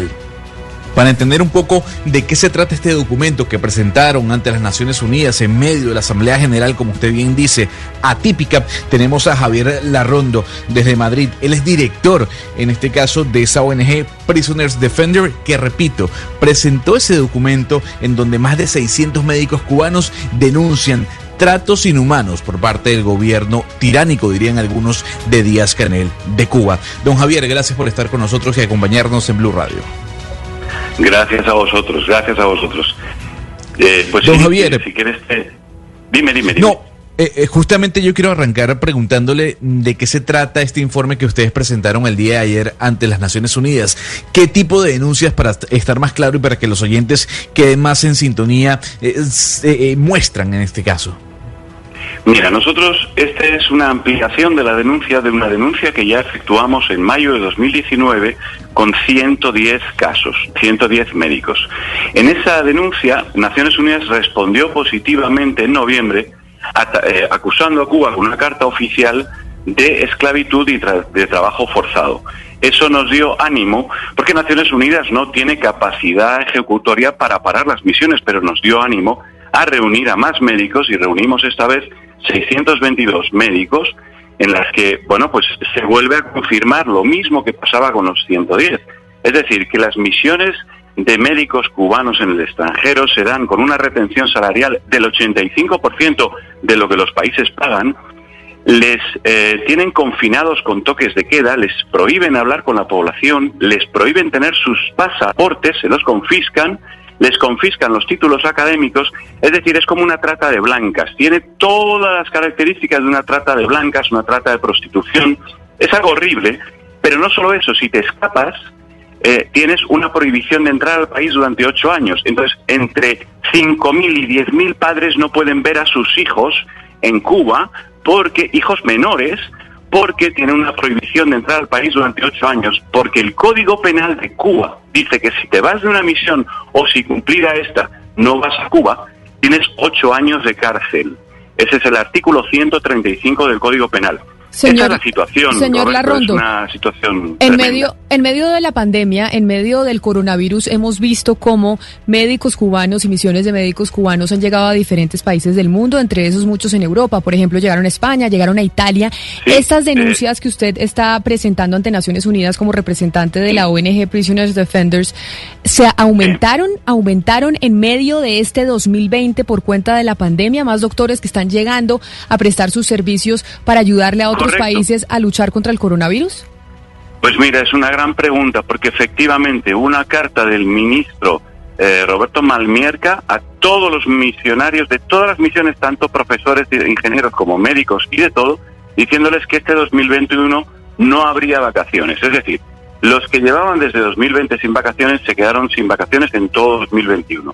Con lo cual, eso ya para empezar. Pero además, el confinamiento ha sido muy superior porque el movimiento, cuando tú mueves a personas que sabes que se te quieren escapar porque es un entorno muy represivo, ese movimiento exagerado de, de- de personas hace que la represión sea mayor para controlar a esas personas. Y efectivamente se han dado casos mm, superiores y tenemos más eh, denuncias y más incorporaciones a la denuncia de este 2020 de las que podíamos pensar, efectivamente. Don Javier, justamente ayer en su discurso ante las Naciones Unidas, Díaz Canel, el presidente de Cuba, hablaba de las maravillas que significaba este, este, mm, esta ayuda o este apoyo médico, este sistema eh, de salud cubano. No obstante, yo quisiera que usted nos diga, por ejemplo, cuál es el salario real que tiene un médico cubano que va a una misión en otro país. ¿Cuánto le pagan diariamente? Bueno, eso es eh, bastante, bastante triste. Si estamos hablando de salarios, estamos hablando de que hay países en los que no cobran directamente, pero el gobierno cubano sí cobra 3.000, 3.500 dólares por ellos, y hay países en los que cobran 70 dólares al mes, el gobierno cubano sigue cobrando los 3.000 o 2.500 o 3.500, y en otros países están cobrando, por ejemplo, en donde más cobran de todas las misiones, de todas, es en Arabia Saudí, que en realidad el cubano recibe 7 mil dólares, pero le tiene que dar 6 mil al gobierno cubano después de recibirlo del gobierno saudí y quedarse con mil. Mil es por debajo del nivel de pobreza en Arabia Saudí, porque el- los precios y todo en Arabia Saudí, las casas, el alquiler, todo es terrible. Entonces, es por debajo del nivel de pobreza. Eh, no es lo mismo que vivir en España o vivir en, Colombia, ¿no? Eh, Arabia Saudí es un país que tiene unos niveles tremendos. Bueno, pues eh, va desde 70 dólares o desde nada y la media es de 400 dólares de cobro por médico mensual. Sí, no, pues es que esto ya se vuelve eh, al final una forma, un rubro importante de la economía del régimen. Es, es así, de, digamos, de dramático. Pero yo quiero El preguntarle, régimen eh, ingresa Javier, ¿cuál es, 8.500. Sí, perdona, perdóname. Sí, decía No, el yo quería preguntarle tu, tu cuál, cuál es, comentario. cuál es- cuál es la El responsabilidad que le cabe a los países? es el retardo, nos tiene locos. Dime, dime. No, que yo quiero entender un poco cuál es la responsabilidad que le caben a los países que están recibiendo estos médicos, porque si bien están entregándole la plata a Cuba, esos países no le están exigiendo al régimen cubano ciertas ciertas mínimas condiciones laborales de estos médicos, ni que se cumpla con ciertos mínimos derechos humanos, es decir, los países ahora simplemente están entregando la plata a Cuba sin, sin pedir absolutamente nada, también entendiendo que ustedes hicieron esta denuncia de Human Rights Watch desde el año pasado y durante la pandemia ningún país le exigió nada al régimen para recibir esta ayuda cubana. Pues mira, lo que está pasando son dos casos. Unos casos en los que el, régimen, el, el el gobierno hospedador, además utiliza a los médicos, como en Venezuela, como pasa en Guatemala, como pasa en, eh, en, eh, como pasa en Ecuador, pasó en Ecuador, como pasó en Colombia o Brasil. El gobierno de turno utiliza a los médicos, digamos, para hacer proselitismo político a favor de su, eh, de su partido. Eso en unos países. En otros países, los países hacen la vista gorda. Dicen, me da igual lo que hagan. A mí yo quiero tener buenas relaciones con Cuba, o me cae bien, o simplemente le quiero hacer un favor, o lo que sea, y miro para otro lado. En, en los dos casos, lo que está ocurriendo en las misiones es una esclavitud absoluta y, y evidentemente en unos casos hay responsabilidad absoluta con el crimen de lesa humanidad, en otros casos hay una eh, negligencia absoluta y a veces, muchas veces, por propio interés. Pero entonces yo le hago una pregunta, señor Larrondo, ahora que estamos eh, pues viendo digitalmente la Asamblea General de Naciones Unidas y en donde se está también cuestionando mucho el multilateralismo por la falta de apoyo que tiene hoy en día de parte del gobierno de los Estados Unidos, ¿qué esperan ustedes que pase con estas denuncias? Porque lo que estamos viendo también en el sistema multilateral es que las ONG están presentando denuncias de violaciones a derechos humanos, etcétera, etcétera, pero pareciese imposible que algo realmente pudiera pasar y que, y que Naciones De verdad pudiera actuar. Sí, no, en efecto, vamos a ver, Naciones Unidas aquí tiene una parte, pero démonos cuenta de algo. Naciones Unidas ha dicho que Venezuela está cometiendo crímenes de lesa humanidad desde 2014, seis años después. Entonces, Naciones Unidas no es el mejor organismo para conseguir una respuesta ejecutiva. Aquí lo que hace falta es que los países y las oposiciones a los gobiernos que están contratando a esos médicos estudien el tema, lo denuncien y consigamos que esos médicos, primero, los que están expulsados de Cuba, que no pueden ver a sus hijos, puedan entrar. Segundo, los que están trabajando, que trabajen en condiciones dignas y más. Entonces, eh, es más bien a nivel local donde tenemos que hacer el esfuerzo para tratar de que esa esclavitud no se produzca que en Naciones Unidas, que va con seis años de retraso, como hemos visto en el caso de Venezuela. Por supuesto, y esa es la denuncia que hacen ustedes desde la ONG Prisoners Defenders. Señor Javier Larrondo, desde Madrid, mil gracias por habernos atendido y habernos contado específicamente qué fueron lo que qué fue lo que ustedes dijeron en esta Asamblea General de Naciones Unidas sobre lo que está pasando con los médicos en el exterior en Cuba, que más de 600 de ellos están denunciando que hay una especie de sistema de esclavitud hacia este tipo de trabajadores. Mil gracias por haber estado aquí con nosotros. Mil gracias a vosotros, muchas gracias. Pues Gonzalo, delicada la, la, denuncia, pero como decía Valeria, esa es una de las formas, es decir, Cuba intercambia ah, cuando hay una colaboración, uno de los eh, sistemas de ingreso del, eh, del, gobierno cubano es precisamente a través de los médicos. Así, si hacen un intercambio de petróleo o intercambio de cualquier cosa, ellos entregan, pues básicamente, su conocimiento y su grupo de médicos para que vayan a ayudar a otros países. Pero muchos al final desertan, Camila, y se lo digo porque lo viví y lo vivimos los venezolanos con la llegada de miles de médicos cubanos a, sobre todo a la capital venezolana en ese intercambio que inició el presidente Hugo Chávez con Fidel Castro en aquel entonces. Desertan por las precarias situaciones en las que viven o en las que están eh, tratados por llamarlo así. Pero lo que sí es cierto, Camila, y ahí reivindico lo que vengo diciendo, aunque el doctor Pombo no le guste escucharlo, es que la ONU no va a hacer absolutamente nada. La ONU está pintada en la pared. Si a uno le llegan con una denuncia de 600 médicos, 1000 o 200 mil, denunciando que hay un tipo de explotación laboral, algún tipo de trata, algo tiene que pasar. Pero eso no va a ocurrir así como no ocurrió absolutamente nada con Palestina o con Venezuela. Pues ahí está la denuncia que hace esta ONG española precisamente ante Naciones Unidas, 11 de la mañana, 39 minutos. Valeria, usted ha hablado mucho sobre la preocupación que existe en Colombia y que tenemos también en esta mesa de trabajo y es cómo el desempleo está afectando principalmente a las mujeres y la diferencia es enorme entre hombres y mujeres en las cifras de desempleo que entregó el DANE recientemente y cómo la pandemia nos está afectando más a nosotras que a ellos. Casi 10 puntos de diferencia, Camila, y es que la pandemia, si bien la brecha venía agudizada desde antes, o venía, digamos, agudizándose desde antes, la brecha, eh, la pandemia lo que hizo fue, digamos, ahondar en esa brecha de una manera gigantesca. Nos llevamos casi 10 puntos a los hombres, y lo que preocupa es que la recuperación económica y los planes de recuperación económica que plantea tanto, digamos, Bogotá y las ciudades como el país, digamos, de una manera eh, pues, nacional, no tiene un enfoque de género. Es decir, todo está a través de la infraestructura que son industrias muy masculinizadas. Entonces, no estamos viendo cómo cuál es el plan para reactivar el sector femenino eh, en el empleo, que pues digamos es, es, es, una fuerza importante y las mujeres somos las que estamos eh, sufriendo toda la carga de, del desempleo en este momento. Pues precisamente por esa razón yo quise llamar a Alexander Lemos, que es el gerente general de Natura en Colombia, porque ellos están lanzando una campaña del mes de la consultora, porque hay sectores en donde las mujeres pues eh, son dominantes en el campo laboral y una de las alternativas para que las mujeres puedan generar un ingreso precisamente son este tipo de compañías y este tipo de trabajo. Y por eso, señor Lemos, bienvenido a Mañanas Blue, gerente de Natura en Colombia. Gracias por acompañarnos. Buenos días, Camila. Buenos días, buenos días a todos de la mesa. ¿Cómo están?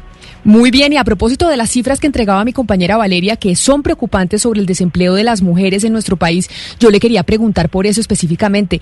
Natura, a través de, de este sistema de las consultoras, ¿cuántas oportunidades de trabajo le está dando a las mujeres en Colombia? ¿Cuántas mujeres tienen ustedes afiliadas a esta red de consultoras? Muy bien, Camila. Aquí, aquí en Natura son 126 mil personas conectadas con la marca Natura. Pero em Colômbia as cifras são inclusive mais, na venda direta como um todo aqui em Colômbia, as cifras são todavia mais contundentes. São 2 milhões de pessoas que dependem aí da venda por catálogo. É uma cifra de verdade impressionante. Y entonces lo que significa este mes de las consultoras, que son esas mujeres, esas mujeres que están buscando una alternativa también de trabajo y que encuentran acá en la empresa, bueno, una posibilidad de trabajar, ¿qué es lo que significa esta campaña del mes de la consultora? Perfeito, Camila. Ayer, no, 22 de setembro, celebramos o Dia da Consultora Natura. E esta vez criamos uma campanha chamada Rede Afecto, não, para reconhecer a cada uma das consultoras e consultores de Natura aqui em Colômbia, não, e através deles, suas histórias, seus sonhos. E essa campanha Rede Afecto traz por detrás não, uma, uma certeza. Não? Quando compramos um produto de Natura, não estamos comprando somente um produto, estamos aí apoiando a 126 mil personas, em sua gran, gran maioria mulheres, né, como escutamos agora, e 95% de, de, das consultoras são mulheres, em momento em que necessitamos. Não? É, na cifra de desemprego, quando miramos aí estratificado por gênero, 26% de, das mulheres hoje estão sem emprego, mientras o promédio aqui em Colômbia é um 20%. Então, o chamado aqui é que quando compramos um produto, não só de Natura, não, mas de todas as empresas de venda direta, estamos apoiando uma pessoa por detrás. Não? Se, se ampliamos essa cifra para, para o núcleo familiar, a venda direta hoje alcança quase 8 milhões de pessoas. Então, a grande invitação é esta, não apoiar las miles de consultoras y consultores de Natura y de otras marcas aquí en Colombia. Usted dice que el 95% de las consultoras de Natura son mujeres, mujeres que necesitamos también que encuentren una posibilidad laboral porque las cifras de desempleo de las mujeres en Colombia son realmente preocupantes. Pero entonces, si uno, yo como Camila Zuluaga, como consumidor, ¿Qué debo pensar y qué debo hacer cuando pienso en esas consultoras y en esas mujeres que encuentran en esta empresa una posibilidad de trabajo en medio de las cifras de desempleo que estamos viendo? Aqui a invitação, Camila, vai por dois pontos. No? Primeiro, nas pessoas que querem ingressar na atividade consultora, é um modelo muito fácil, é através do sítio de Natura. É, e a outra invitação é para, de verdade, apoiar as pessoas através das compras de produto, não, de novo, não só de Natura, porque não sei se tu pensaste alguma vez, não? Pero quando compramos um produto de Natura ou de alguma outra marca, estamos comprando de milhares de pessoas, não? E seguro que tu conheces alguma alguma consultora de Natura. E hoje, a invitação é que, a que todos não se sumem para ser parte dessa rede, não? Seja recomendando, seja recomendando uma consultora de beleza, é, ou participando da rede de consultora de Natura como um todo.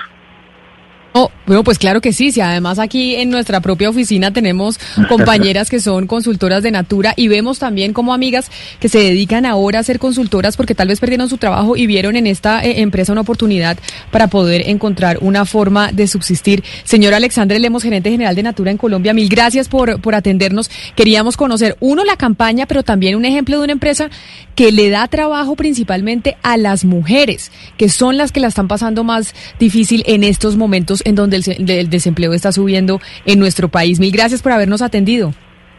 Gracias, Camila, muy amable.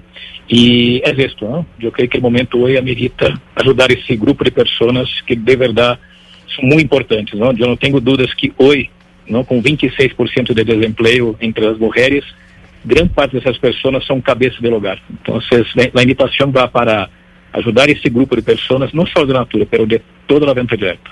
Muchísimas gracias. Un gran abrazo a todos. Señor Lemos, a usted un abrazo, gerente general de Natura aquí en Colombia, porque esa es otra de las alternativas. Yo tengo amigas que se dedican a esto de la, de la venta por catálogo y de verdad que hay algunas que se han encontrado sinceramente una posibilidad laboral a través de este tipo de empresas. Así que pensar en las consultoras cuando uno vaya a comprar un producto, saber que hay una de pronto muchas mujeres cabeza de familia, el 95% son mujeres que trabajan con esta red eh, de productos. 11 de la mañana, 46 minutos. Hacemos una pausa y ya regresamos. Colombia está al aire. En la tierra de los acordeones nació la voz más bella del vallenato, la de Rafael Orozco, el ídolo, una historia que merece ser cantada y que ahora alegra las noches de los colombianos, una voz que vivirá por siempre. Rafael Orozco, el ídolo, últimos capítulos, lunes a viernes a las 9 y 30 de la noche, por Caracol Televisión. Llega la voz de la verdad para desmentir noticias falsas. Pregunta para Vera. Por WhatsApp está circulando una cadena titulada Solicita la ayuda de Iván aquí, con un enlace para ingresar a una página web y solicitar la ayuda económica del presidente de la República. ¿Esta campaña es real? No es cierto. La presidencia de la República aclaró que no está adelantando ninguna campaña por WhatsApp. Generalmente, mensajes de ese tipo tienen como objetivo robar los datos personales y financieros de los destinatarios. Escucha la radio y conéctate con la verdad. Una iniciativa de Blue Radio en unión con las emisoras que están conectadas con la verdad. Colombia está al aire. Como un trazo fino de universo.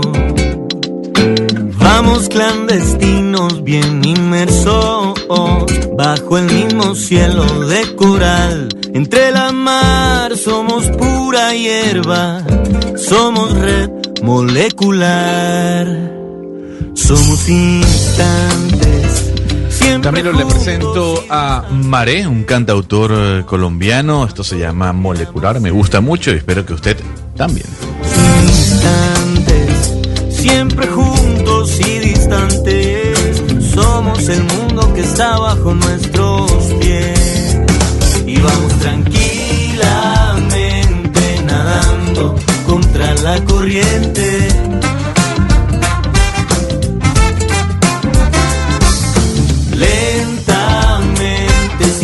Dejar que nos encuentren.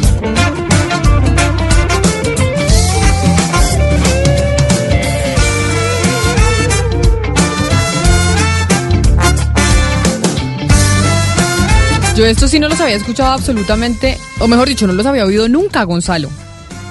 Bueno, no, no hablemos en plural, hablemos en singular. Es un cantautor, repito el nombre, Maré, con H al final. Eh, suena muy bien, ¿no?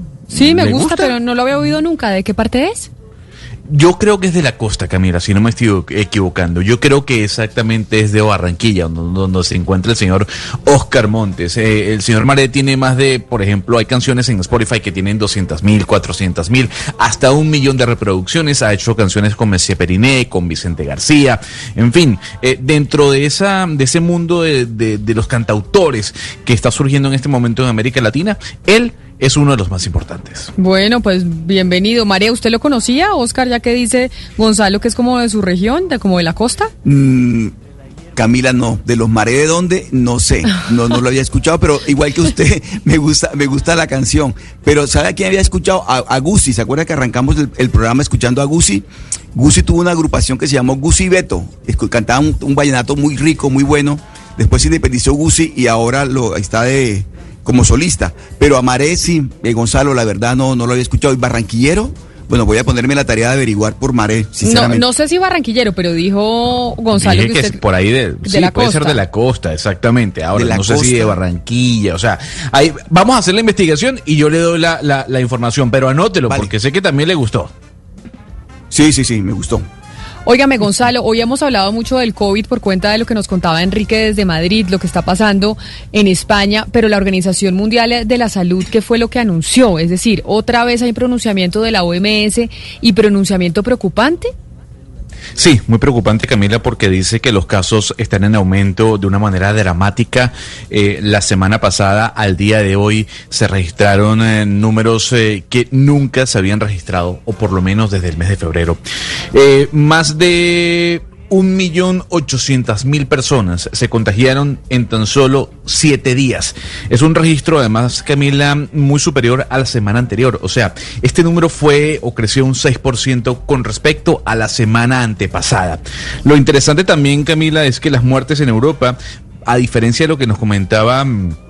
Enrique, en un principio, han aumentado un 27% la semana pasada, con más de 4.000 fallecimientos registrados. Lo cierto del caso, Camila, es que América sigue siendo eh, o representa la mitad de, de todos los casos eh, de coronavirus notificados ante la OMS. Cuando me refiero a América, incluyo América Latina y a los Estados Unidos. Y el 55% de las muertes de todo el planeta también se generan en esta parte del planeta. Lo que ha dicho la OMS, Camila, es que los gobiernos no saben qué hacer con la reapertura económica y con el distanciamiento o por lo menos con o por lo menos en este caso con que las personas sigan las normativas que han dado, que es el hecho del distanciamiento social y el uso de la mascarilla. Y por lo pronto, Camila, no pinta nada cerca, al menos la vacuna, aunque Johnson Johnson dijo el día de hoy que ya ha entrado en la fase 3 y se convierte en la cuarta farmacéutica que está trabajando ya en esta parte de la creación de la vacuna. Mejor dicho, a veces tenemos buenas noticias, a veces tenemos malas noticias. Usted vio un cartel que están teniendo en Alemania. En Alemania yo vi en algún periódico y es que ponen el coronavirus y los contagios se está incrementando. Usted apenas tenga algún tipo de síntoma, por favor váyase y haga la prueba para que podamos hacer el rastreo, porque siempre dicen es importante que podamos tener el rastreo para evitar que el rebrote sea tan, eh, tan delicado. No he visto el cartel, Camila, pero sí los números lo están indicando. Y los números no solo de países como Italia, como España, como Inglaterra, como Francia, también países nórdicos. Dinamarca anunció también que el número de casos que se están reportando en este momento supera, por ejemplo, a los casos que se habían anunciado, que se habían reportado en el mes de marzo. Y lo mismo está pasando con Noruega. La situación en, en, Europa es muy complicada, Camila, luego de la apertura gradual, entre comillas, que hicieran los gobiernos frente a la situación económica que estaban viviendo. 11 de la mañana, 53 minutos. Quiero irme para Medellín, Ana Cristina, porque ¿qué es lo que va a pasar con la Comisión para el Esclarecimiento de la Verdad? ¿Cuál es el evento que van a hacer mañana? Usted que le hace tanto seguimiento a la Comisión de la Verdad.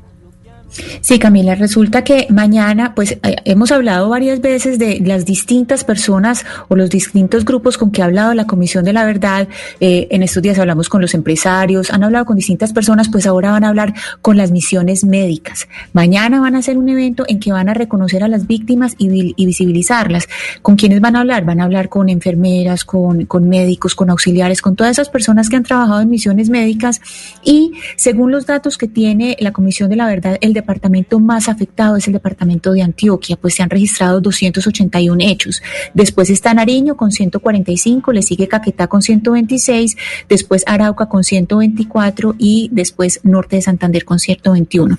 Aquí, Camila, eh, hay que decir que son eh, 1.836 médicos y personal de enfermería y auxiliares los que han sido afectados por este tipo de, de actos y todo en razón de su oficio, pues dentro del conflicto, y entre ellos 566 fueron asesinados, 480 amenazados y 444 secuestrados. Entonces, seguimos un poco con, con, la conversación de la que estábamos hablando ahorita con el señor Larrondo, es lo que sufren las misiones médicas, las misiones médicas eh, en distintas partes eh, del mundo y ahora acá en Colombia en el conflicto. 11 de la mañana, 54 minutos. Gonzalo, yo le voy a cambiar la canción y le voy a poner a otra artista colombiana, si le parece, porque me llegó la canción de una mujer bogotana estudia en la Universidad Javeriana Medicina y me acordé de ella por lo que menciona Ana Cristina, que hemos estado hablando hoy de los médicos, de lo que han sufrido los médicos, pero esta es una, una médica, una estudiante de medicina que se dedica a hacer, a hacer música y me mandaron su canción, se llama Laura Stankls, creo que se llama, usted lo pronunciaría así, Laura Stankls. Yo, yo lo pronunciaría así, Stankls, algo así por el estilo, ¿no? Porque es S-T-A-N-G LZ. Eh, a ver, sí. Ana Cristina, usted que tiene marido british, ¿cómo lo, cómo lo pronuncia? S-T-A-N-G-L-Z. ¿Cómo pronuncia? S-T-A-N-G. L-Z, Z de Zuluaga. ¿Cómo pronunciaría usted ese apellido? Stangles. ¿Stangles? Stangles, no. claro. Como el Stangles al final. Stangles. Claro, por eso. Se traga esa G, tráguesela. Entonces, repeat, por favor, please, ¿cómo pronunciamos el apellido de doña Laura? Con ese inglés paisa de Ana Cristina. Sí. no, Ana. Cristina tiene un inglés muy british, porque ella en su sí, casa, sí, ella no, ni más faltaba. Ella Sin perder el acento paisa. Ana Cristina, repita, usted presente la canción de Laura Stangles que se llama No hay nadie más a ver cómo se oye. Vamos a oír la canción de Laura Stangles. No hay nadie más en el mundo. ¿Cómo se llama? Nadie es perfecto en el mundo. Nadie es eterno en el mundo. No, la canción se llama No hay nadie más.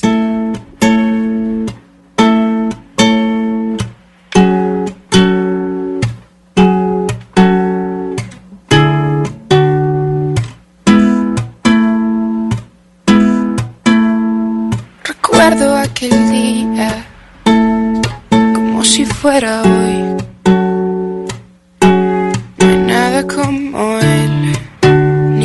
Ni siquiera me encontró. Recuerdo todavía la vez que lo besé.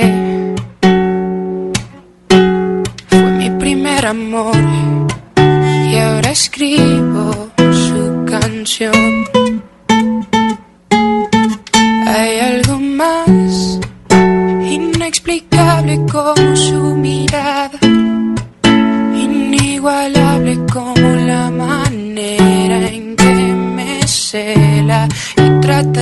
disimular que no está mal. Voy a cuidarte por las noches, voy a amarte sin reproches, te voy a extrañar en la tempestad. Y aunque existan mil razones para renunciar, no nadie más. Pero este es un cover o no, Gonzalo, me parece divina la voz. Acá ya estoy encontrando, es una youtuber que tiene 252 mil suscriptores, tiene 21 añitos nomás. Doña Laura Stangles, como nos dice Ana Cristina que pronunciemos, está en octavo semestre de medicina y me parece preciosa la voz. Pues sí, Camila, ella es muy conocida por, en este caso, las versiones que hace. Aquí interpreta una canción original de Sebastián Yatra, muchos comentarios. Eh, ha hecho versiones de Coldplay, ha hecho versiones en inglés, canciones en español. Eh, y sí, es una youtuber, como usted dice, sus videos pueden rondar entre los eh, 150 mil y los 200 mil views o clics. Pero Gonzalo, hermosísima la voz, estoy de acuerdo con Camila, tenemos que averiguar cómo se pronuncia Stangus, pero canta igualito a Shakira. O sea, ella necesita buscar un poquito más su estilo porque está cantando igualito a Shakira. A ver, escuchemos, ¿sí le parece? A ver, escuchémosla Sí. un poquito. Todavía, la vez que lo besé, fue mi primer amor. Y ahora escribo su canción. Tiene una coloratura parecida, ¿no? A la de Shakira. No, no es exacta, pero el timbre sí es muy similar. A la Shakira de pies descalzos. Ah, Exacto, a la Shakira, primera, exacto, a que la era la- primera. que era la que a mí la más me gustaba, la verdad. Sí, claro, la más A bonita. Es La muy parecida a esa primera. A todos, era Una la que más Shakira nos muy gustaba. paisa, Una la Shakira-. No, pero esta es Laura Stangos de Bogotá, Universidad Javeriana presente, don Oscar Montes. 11 de la mañana, 59 minutos. Nos vamos con una pausa y volvemos con las noticias del mediodía.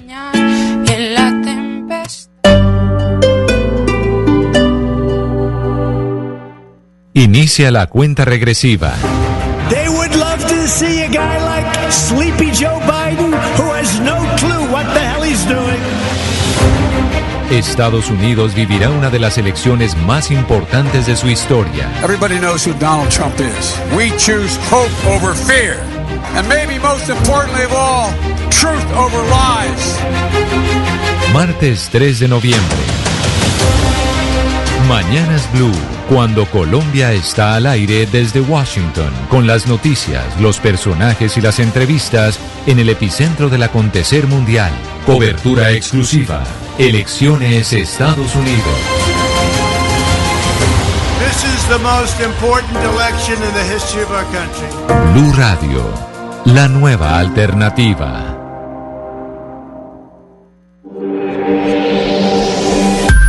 Que no quiso cuando pudo, no podrá cuando quiera. Blue Radio.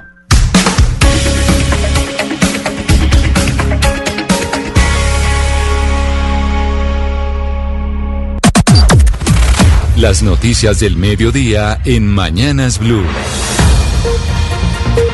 12 del día en punto, llegan las noticias del mediodía para que usted se actualice en Blue Radio de lo que pasa en Colombia y en el mundo, don Eduardo Hernández. Hola, ¿qué tal Camila? Le cuento que desde la Corte Suprema de Justicia están advirtiendo que al gobierno le toca acatar los plazos que establecieron en la reciente sentencia, a pesar de que el gobierno pida la revisión. Recordemos que el fallo le hace 14 peticiones al gobierno, entre ellas que se pida perdón por los excesos de la policía durante las manifestaciones y que salgan de circulación las famosas escopetas calibre 12 del SMAT. Juan Esteban Silva con lo último.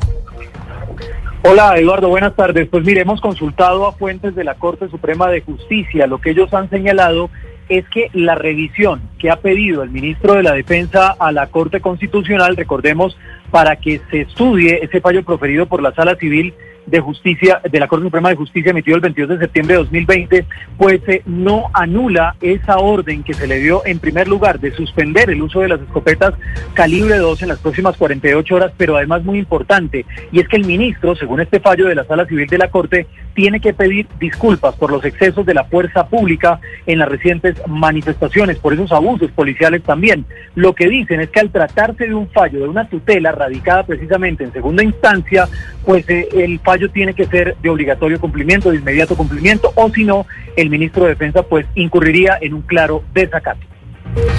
Gracias, Juan Esteban. Y el presidente y máximo accionista del periódico Vanguardia Liberal en Santander, Alejandro Galvis, se encuentra delicado de salud por el COVID-19 en una clínica de Bucaramanga, Javier Rodríguez. En cuidados intensivos de la Clínica Foscal de Florida Blanca se encuentra el empresario y presidente corporativo del periódico Vanguardia, Alejandro Galvis Ramírez, quien presenta problemas de respiración por COVID-19. Galvis Ramírez, de 78 años de edad, ingresó al centro clínico el pasado 19 de septiembre y desde este martes se encuentra en una UCI, según personas cercanas a la familia. El empresario y dueño de varios medios de comunicación en el país posiblemente pudo haber contraído el virus cuando estuvo en una finca ubicada en la Mesa de los Santos en el departamento de Santander. A pesar de que ya se autorizó la reapertura de salas de cine y de teatros desde la Secretaría de Cultura, están advirtiendo que el aforo permitido es de máximo 50 personas y para los establecimientos no está siendo rentable esa capacidad máxima. Camila Carrillo. Según el protocolo emitido por el Ministerio de Salud, en el territorio nacional no pueden haber eventos públicos o privados en espacios abiertos o en espacios cerrados con más de 50 personas, lo que también aplica para el sector cultural, como las salas de cine y de teatro. Mauricio Agudelo, director de Economía Creativa y Cultural de la Secretaría de Cultura de Bogotá, manifiesta que estos protocolos no son sostenibles para estos lugares. Estos protocolos y esa resolución específica de lo que es una aglomeración no permite a estas actividades ser sostenibles. Acercamientos que estamos teniendo con el Ministerio de Salud permitan la flexibilización y el aforo pueda eh, aumentar. Agudelo también hace un llamado al gobierno para que se preste más atención al sector cultural, añadiendo que no solo aporta significativamente a la economía del país, sino también a la salud mental y el ocio de todos los colombianos. Gracias Camila, son las 12 del día, cuatro minutos. Con- continuamos con la información y ahora nos vamos para la Secretaría de Movilidad, porque el secretario acaba de hacer precisiones en torno a la inscripción previa que deben realizar los bogotanos que quieren quedar exentos del pico y placa al transportar tres o más ocupantes dentro de su vehículo. José Luis Pertus. Camila, muy buenas tardes. Pues sí, mire, la Secretaría de Movilidad está diciendo que habrá monitoreo por cámaras a las personas que bajo la gravedad de juramento registren este cupo lleno en horas pico. El, el secretario de Movilidad, Nicolás Estupiñán. Esperemos que las personas que se registran de nuevo van a declarar bajo la gravedad de juramento que van a tener una alta ocupación durante los horarios pico y efectivamente las personas que incumplen esta medida y que nosotros las detectemos, ya sea con cámaras o con el personal en vía, pues entonces estas personas durante los próximos seis meses no van a poder volver a registrarse y no van a poder volver a utilizar esta excepción que estamos generando. Y la Secretaría de, Movilidad nos acaba de confirmar, entre otras cosas, que ese registro del carro, eh, carro compartido es una vez por semana, solamente una vez, y no importa que salga varias veces justamente durante los días que integran esa semana, es lo que dice la Secretaría de Movilidad. Recordemos que el registro es a través de la página de la Secretaría de Movilidad.gov.co. José Luis, eh, una precisión sobre este tema. Eh, ¿Usted puede utilizar el carro con más de tres ocupantes y no tener restricción una vez a la semana o No, usted es hace toda la semana y usted hace el registro cada semana. O sea, no Cada es- semana, Mejor cada dicho, usted, semana, usted los sí. domingos hace el registro para que esa semana que viene usted va a poder utilizar el carro con excepción de pico y placa si usted va más de tres personas en el vehículo, ¿cierto? Exactamente, exactamente, Camila. Así lo registra la Secretaría de Movilidad. Se registra una sola vez porque Sí. no tendría sentido cada vez que va a salir estar registrándose en la página de la Secretaría de Movilidad. Es lo que nos aclaren desde el distrito. Así que, como usted lo dice, por ejemplo, un domingo, regístralo de toda la semana cuando vaya a salir. Exactamente. Bajo la gravedad de juramento, O sea, por supuesto. Todo el mundo se va a registrar. Pues sí, pero usted solo usted se registra y sabe que solo puede estar exento de pico y placa cuando lleva más de tres personas. Entonces usted va con toda su familia al médico porque tiene que llevar a los niñitos, al pediatra y así tenga pico y placa, usted ya tiene registrado su carro y puede ir. Exactamente, hay que hacer entonces el registro, es lo importante. Correcto. Y pues cumplir la norma de que va con dos o tres, con más de tres personas. Exactamente. Bueno, en más noticias este mediodía les contamos que el próximo martes el representante Eduardo Rodríguez rendirá versión libre ante la Corte Suprema de Justicia por el caso de la ñeñe política. Michelle Quiñones. Ante los magistrados de la Sala de Instrucción de la Corte Suprema de Justicia, el congresista dará su versión por los hechos que lo relacionan con José Guillermo El Ñeñe Hernández. En una llamada, El Ñeñe Hernández le propuso hacer una reunión entre el entonces candidato Iván Duque y la alcaldesa de Magdalena. Eduardo Rodríguez dice que ratificará que la reunión nunca se dio. La misma que he venido repitiendo, es un libreto creado por un abogado, por un periodista y un narcotraficante de Barranquilla que supuestamente, según dice, quería quedarse con las, eh, con las tierras de- del señor Niño Hernández. Y según la esposa del propio Ñeñe, era un hablado. La versión libre se rendirá el próximo miércoles 29 de septiembre a las 9 de la mañana. Y a esta hora está en marcha la audiencia de imputación a los 15 capturados por el desfalco a Colpensiones en Barranquilla. Esta gente había creado una red para que los muertos cobraran pensiones, entre otras modalidades de robo. Diana Ospina. Hacia las 9 y 35 de la mañana de este miércoles, el fiscal delegado ante el Tribunal de Bogotá, Oscar Toro Lucuna, inició de forma reservada la audiencia virtual de imputación de cargos a los 15 detenidos por el desfalco a Colpensiones. Entre los procesados hay jueces, abogados y otros funcionarios de la rama judicial, quienes fueron capturados en varios allanamientos practicados el sábado en Barranquilla, en el municipio de Soledad, Valledupar y en Ciénaga, Magdalena. La Fiscalía los investiga por su presunta participación en la tramitación de forma irregular de pensiones de alto riesgo y de vejez con millonarios retroactivos. Esta red de corrupción incluso estaría haciendo pasar por vivas a algunas personas que ya estaban muertas hace algún tiempo para hacer demandas en sus nombres y cobrar sus rentas. Y hay un jalón de orejas de la Superintendencia de Transporte a las aerolíneas. Les está pidiendo claridad a la hora de explicar a los usuarios la forma de redimir los vouchers o los bonos mmm, ahora que se reanudó el mercado internacional y el transporte y los pasajes. Marcela Peña. La exigencia es que la información se entregue en español y no en inglés a los clientes en Colombia y que las condiciones de reclamo del voucher o el bono sean claras, especialmente frente a la cantidad de veces que usted como usuario puede utilizar el mismo bono. Esto después de que la Superintendencia de Transporte revisara las páginas de varias aerolíneas y encontrara que cuatro de ellas hacen la entrega de información solamente en inglés y cinco más no le dicen a los usuarios el número de veces que pueden utilizar el voucher, el bono o el crédito. ¿Esto por qué? Porque todas las aerolíneas generaron este tipo de reembolsos en servicios para compensar a los usuarios que perdieron vuelos por cuenta del COVID-19. Marcela, gracias. A las 12 del día, nueve minutos, a propósito de lo que usted nos dice de la reanudación de los vuelos, hoy el aeropuerto del Edén de Armenia reinicia las operaciones hacia Bogotá y Medellín con normas de bioseguridad aprobadas por la Aerocivil. Nelson Murillo. Con hasta un vuelo diario a Bogotá y Medellín, el aeropuerto El Edén de Armenia entra en funcionamiento a partir de hoy. La apertura alienta la economía turística de esta región del país que espera movilizar al menos el 50% de los pasajeros que movilizaba antes de la pandemia. Además de la aerolínea EasyFly que entra en funciones hoy, la alcaldía de Armenia busca que la empresa estadounidense aérea de transporte de pasajeros Spirit también retome sus vuelos semanales a la Florida desde Armenia. 12 del día, 10 minutos. A propósito de reapertura, nos vamos para Cúcuta. Allí están promoviendo la reactivación económica. Todos los gremios se han unido para dinamizar la economía cumpliendo con las medidas de bioseguridad. ¿Cómo les ha ido, Juliet Cano? Aliados por Cúcuta es la campaña que está realizando y liderando la alcaldía de Cúcuta para que los empresarios sigan generando espacios bioseguros y se mantenga el comercio en la ciudad de Cúcuta. Secretario de Desarrollo Económico Sergio Maldonado. En ese sentido queremos resaltar, promover a una Cúcuta formal, legal y biosegura. Esta es la campaña. Esta semana se van a etiquetar aquellos establecimientos que cumplan con todos los requisitos para que los clientes se sientan seguros al visitarlos. Y el país se está reactivando sin duda alguna y por esa razón nos vamos para Neiva porque allá en medio de la reactivación el Hospital Universitario de la capital del Huila cuenta con una nueva zona de expansión para la atención de pacientes de COVID-19. Silvia Lorena.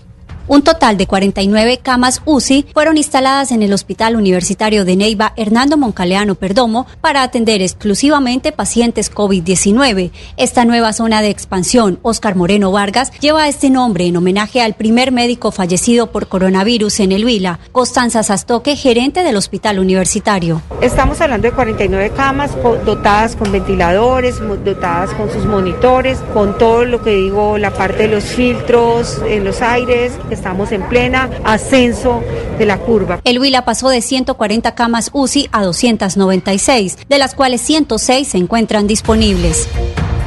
Particularmente en el Magdalena, pero quizás algo que está pasando en todo el país, encontraron que la pandemia hizo que aumentaran los casos de violencia contra las mujeres. ¿Qué dicen las cifras, Luis Oñate? En los seis meses que lleva el encerramiento por la pandemia del COVID-19 en este departamento, la violencia intrafamiliar se incrementó en un 73%, donde la mayoría de las víctimas son mujeres y niñas. Carlina Sánchez, jefe de la Oficina de Atención a la Mujer, Equidad de Género e Inclusión Social del Departamento del Magdalena. Los principales tipos de violencia contra las mujeres en Magdalena son la física, el abandono, la sexual y la psicológica. Este tema fue realizado en un foro virtual que sobre el impacto de la pandemia en las mujeres del Caribe colombiano organizó la gobernación del Magdalena. La noticia internacional. A las 12 del día, 12 minutos, las noticias internacionales nos llegan entre otras desde Rusia, porque un hombre que decía ser la reencarnación de Jesucristo y tenía una iglesia con cerca de 4.000 seguidores fue arrestado y será procesado por extorsión. Toda la historia la tiene Joana Galvis.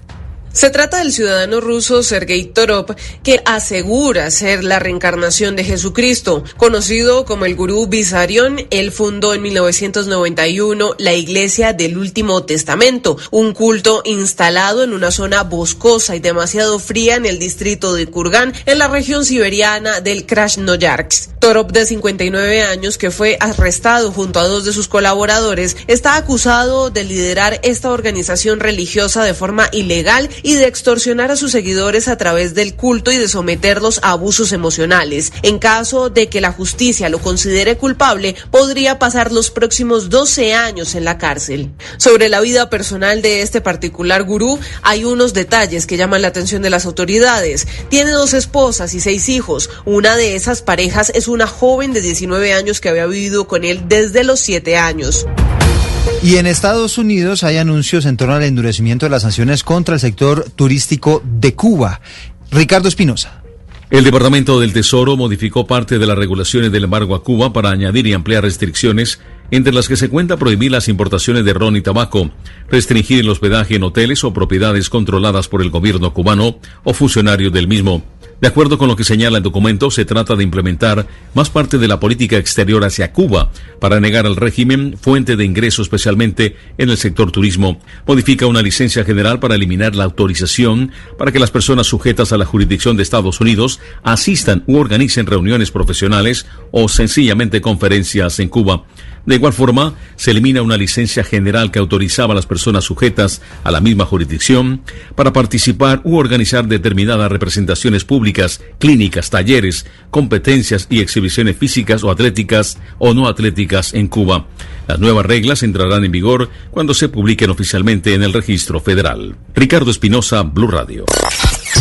La noticia deportiva. La noticia deportiva llega desde Liverpool porque el equipo sensación para los fanáticos del fútbol en Colombia, el Everton, hoy jugará tercera ronda de la Copa de la Liga de Inglaterra ante el Fleetwood, equipo de la tercera división de ese país. El equipo de los Tuffis contará eh, con muchos cambios en su nómina titular y no se espera la presencia de los colombianos James Rodríguez y Jerry Mina. El partido comenzará a partir de la 1 y 45 de la tarde. De no estar presentes los colombianos, muy seguramente reaparecerán el sábado desde las 9 de la mañana en partido de la tercera fecha de la Premier League cuando el Everton visite en Londres al Crystal Palace.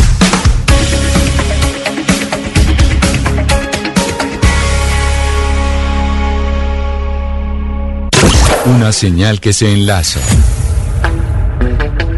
Regiones conectadas a través de un dial. A partir de este momento, Oscar Montes, Ana Cristina Restrepo, Hugo Mario Palomar, Valeria Santos, Gonzalo Lázari, Rodrigo Pombo y Camila Zuluaga analizan y debaten el tema del día. El tema del día. Colombia está al aire. Son las 12 del día 16 minutos, les damos la bienvenida y nos conectamos con todo el país hasta ahora después de las noticias del mediodía en donde vamos a hablar de nuestro tema del día que tiene que ver con el servicio exterior colombiano, nuestro sistema, nuestro servicio diplomático. Estamos en el marco de la Asamblea General de Naciones Unidas, ayer habló el presidente Iván Duque, pero también Valeria, estamos ante las elecciones norteamericanas. Y hay una queja, hay una queja de algunos demócratas en donde dicen, oiga, es que el gobierno colombiano se está involucrando o partidos eh, de, de, Colombia se están involucrando en las elecciones norteamericanas para favorecer a Donald Trump. ¿Quiénes son los que están diciendo esto y cuáles son las quejas que se están presentando? Pues Camila, es que justo en el marco de esta Asamblea de la ONU, como usted comentaba, hay muchas preguntas alrededor de cuál es la estrategia de política exterior que está, digamos, adelantando el gobierno colombiano. Lo que hemos visto últimamente es que eh, parece, todo parece indicar y todo comenzó, digamos, con la defensa que hizo Colombia del presidente del BID, el señor Claver Carone, donde decían que evidentemente esto era un apoyo a la presidencia de Donald Trump. Pero a raíz de eso empezaron, digamos, otras denuncias. El presidente Juan Manuel Santos eh, dijo en una entrevista que él tenía información y que no iba a revelar la fuente de que, eh, digamos, eh, Colombia estaba apoyando al, al partido o, a la, elección de Donald Trump en Estados Unidos. También, Camila, eh, un medio eh, de Florida, un medio, digamos, de, medio de comunicación del estado de Florida, ayer divulgó una denuncia, digamos, un artículo en donde se pregunta si Estados, si Colombia está interfiriendo en las elecciones de Estados Unidos a través de divulgar una narrativa del peligro del castrochavismo y de la izquierda, un poco diciendo que, pues, Biden, digamos, sería como una encarnación de esa izquierda latinoamericana y del peligro que esto acarrería para Estados Unidos. Eh, mencionan a dos políticos del Centro Democrático, uno de ellos, María Fernanda Cabal, como la persona que estaría haciendo campaña a favor de Donald Trump. Entonces se pregunta si el gobierno de Colombia activamente está, pues digamos, haciéndole campaña a Donald Trump. También salió un confidencial del espectador diciendo que Luis Alberto Moreno había llamado al presidente de la República, Iván Duque, a decirle que se había enterado de que el Centro Democrático iba a apoyar un mitin o, una, una, o un evento político a favor de Donald Trump en la Florida y que a él le parecía esto inconveniente y que el presidente Iván Duque desde ese momento pues no le hablaba a Luis Alberto Moreno. Y, Entonces son muchas denuncias que implican pues y que y que dicen que Colombia sí está haciendo campaña activa por Donald Trump en Estados Unidos. Ana Cristina, y por eso le estamos preguntando a los oyentes a través de nuestra cuenta en Twitter, estamos haciendo un sondeo de cómo calificarían ustedes la política exterior que está llevando a cabo el gobierno del presidente Iván Duque. Damos tres opciones, buena, regular o mala. Hasta el momento tenemos 2.087 personas que han votado y el 79% dicen que mala, el 5.8% dice que regular y el 15.2% dice que buena. Esto un sondeo no una encuesta, a través de Twitter sobre cómo ve la gente el sistema de política exterior colombiano.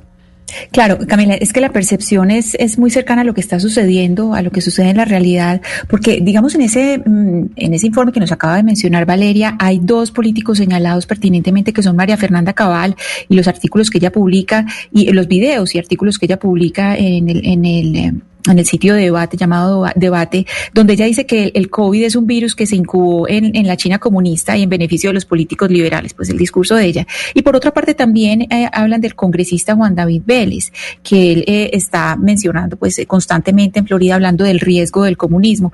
Lo gracioso, Camila, cuando hacen esta, este tipo de comparaciones de, de Biden, que dicen que Biden es el clon de Chávez, es que si uno lee cualquier analista político, los analistas políticos lo que dicen es todo lo contrario, que Trump lo que está haciendo es como una mímesis de los, de los típicos populistas latinoamericanos como, como Hugo Chávez o como Álvaro Uribe, que más, que más se parece Trump a ellos, a los populistas latinoamericanos, eh, que Biden.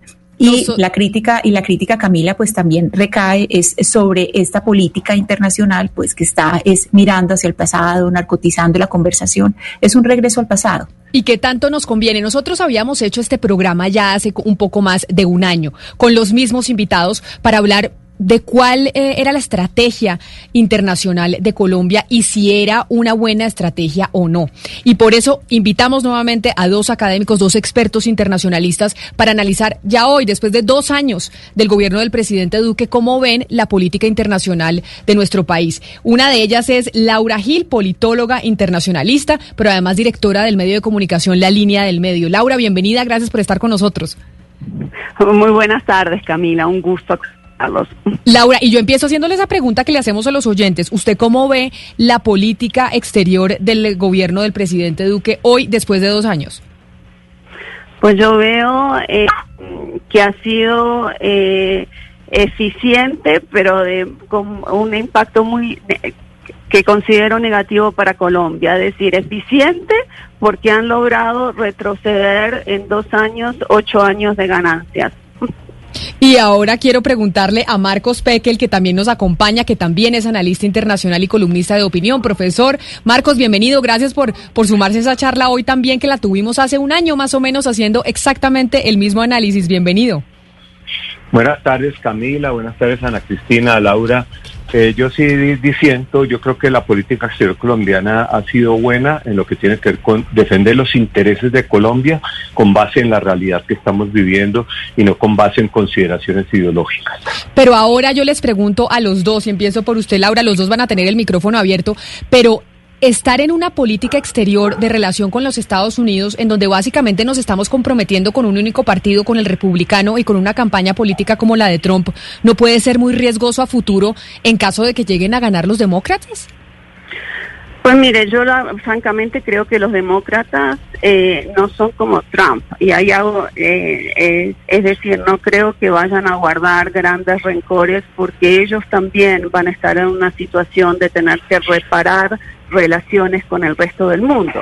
Entonces, en ese sentido, creo que em, lo que está haciendo el gobierno colombiano es una estrategia equivocada, pero no, pero pienso, digamos, que si llegan a ganar los demócratas, eh, van a estar en una lógica de generosidad con el resto del mundo para ver cómo reparan el desastre que les deja Trump. Eh, entonces, lamento que se que se rompan las prácticas diplomáticas es muy es un precedente malo eh, no se debería repetir pero o sea no no creo que sea nada sorprendente que María Fernanda Caballo que Juan David Vélez estén em, eh, diseminando desinformación en la Florida, o sea, lo hacen acá todos los días. Ellos no comprometen al gobierno colombiano, o sea, lo que hagan ellos podrá ser reprochable, pero no comprometen. El problema son las otras cosas que sí comprometen y como digo, creo que eso se va a poder eh, reparar. Marcos, ¿y usted qué opina? Mire, yo creo que la política colombiana ha sido históricamente bipartidista y yo creo que esto no lo hemos abandonado. Por otro lado, la, la, relación de Colombia con Estados Unidos ha sido demasiado importante para el país y Colombia ha sido en ese sentido un poco distinto al resto de América Latina, incluso desde la misma participación de la guerra en Corea. Pero nosotros nos hemos beneficiado mucho de nuestra relación con Estados Unidos a nivel comercial, a nivel de ayuda militar, a nivel de ayuda diplomática y creo que eso hay que verlo desde ese punto de vista, los intereses de Colombia. En este momento, además, eh, tenemos una serie de, de, problemas que estamos enfrentando. Es obvio que el tema de Venezuela afecta a Colombia directamente, afecta a la seguridad nacional del país, por lo tanto debemos enfrentarlo. Y pienso que la relación con Estados Unidos responde a los intereses máximos de Colombia y por eso Colombia históricamente ha tenido esa relación con Estados Unidos. Eso no es nuevo, eso no lo empezó el presidente Duque, eso viene desde hace muchísimos años y hasta ahora no ha cambiado y no veo una razón por la cual eso debe cambiar, entendiendo que eso no impide que Colombia mantenga relaciones con otros países del mundo. Sí, Marcos, usted acaba de decir, me llama la atención que, que considera exitosa la política eh, internacional o, este, o política exterior del gobierno de Iván Duque. ¿Cómo puede ser eso posible con una canciller tan ausente, tan invisible en todos los escenarios? yo creo que la política exterior eh, tiene una cantidad de aristas, una cantidad de ángulos y pienso que Colombia se ha beneficiado de su relación con Estados Unidos. Colombia en el tema de, de, América del Sur, pues con Prosur, que no es una organización y más bien un, grupo de diálogo de países de Sudamérica que defiende la democracia, eh, han tenido ciertos avances en el tema de la pandemia y creo que se está reactivando también la Alianza del Pacífico, que estaba un poco parada, pero ahora también por el tema de la pandemia requiere que se reactive la economía, el turismo y los países otra vez están buscando cómo hacerlo. Por lo tanto, pienso que la política exterior son muchos temas, no es simplemente aquellos que más resaltan en los medios, es comercio, es ayuda, es diplomacia, es relaciones de todo tipo y creo que en términos generales Colombia ha tenido una buena política exterior porque sus intereses han sido respondidos por la política exterior colombiana en este momento. Laura, yo quiero preguntarle un poco sobre esa relación. Sí quiero preguntarle un poco sobre esa relación que tiene el presidente, pues el presidente Iván Duque en este momento con Estados Unidos, porque cuando uno examina, pues está volviéndose como a narcotizar esa relación. Hace poco Trump básicamente nos dijo que teníamos que volver al glifosato y ese miedo de la desertificación, pues sigue muy ahí. Por otro lado, vemos también que la otra que marca la relación, pues es el tema del cerco diplomático con Venezuela, pues que ya esto fracasó. Entonces, ¿cuál es la otra estrategia que tiene el gobierno de Iván Duque en materia de relaciones exteriores, más allá de esto? Mire, yo la verdad es que es que francamente cuesta mucho ver más allá de volver a una relación em, casi que única con Estados Unidos. El resto de las relaciones no se están alimentando. Yo creo que esta política exterior es una política exterior sumamente ideologizada que dista mucho de tener, eh, de incorporar elementos pragmáticos que sí permitan defender los intereses de Colombia en el exterior. Además, la política exterior tiene que defender intereses, pero también buscar una inserción de Colombia en el mundo más allá de eh, los intereses eh, que uno tenga a nivel doméstico. Se había logrado en ocho años, a través de la diversificación geográfica y temática de eh, la política exterior, una presencia de Colombia que le daba unas aristas como bonitas, que habían logrado sacarla del simple eh, esquema de relación como Estado problema. Colombia creo que ha tenido un déficit de inserción por eso. Lamentablemente estamos volviendo a ese tipo de relación donde Colombia siempre termina siendo la estrella negra. Y yo creo que la cláusula de Jim McGovern en la ley de presupuesto de Estados Unidos, donde le pide a su gobierno que investigue si la ayuda militar fue usada para hacer seguimientos ilegales a civiles en Colombia, creo que muestra que estamos volviendo al pasado de una forma eh, muy rápida, muy, muy rápida. Todo eso tiene costos. Eh, cuando repito que, déjame solo agregar una cosa, repito, la falta de pragmatismo de la política exterior eh, colombiana, creo que Venezuela es el típico caso. En el caso de Venezuela solo se habla desde el deber ser. El deber ser es que Maduro se vaya. El gobierno colombiano tuvo un papel importante al principio de su gobierno para tratar de reactivar el Grupo de Lima y después se topó con una pared porque uno no hace política exterior solo con el deber ser. En algún momento toca sentarse a ver qué soluciones encontramos. El pragmatismo, claro, claro. Me gustaría, sin embargo, eh, volver al tema del día con el profesor Marcos Pekel para preguntarle algo que a mí me ronda en la cabeza, yo creo que a muchísimos de nuestros oyentes. Eh, y básicamente durante muchas décadas fuimos considerados por muchos políticos e inclusive académicos de izquierda como vasallos y hasta siervos del imperio norteamericano. Y la acusación hoy en día, la más reciente, es que podemos poner presidente en los Estados Unidos de Norteamérica.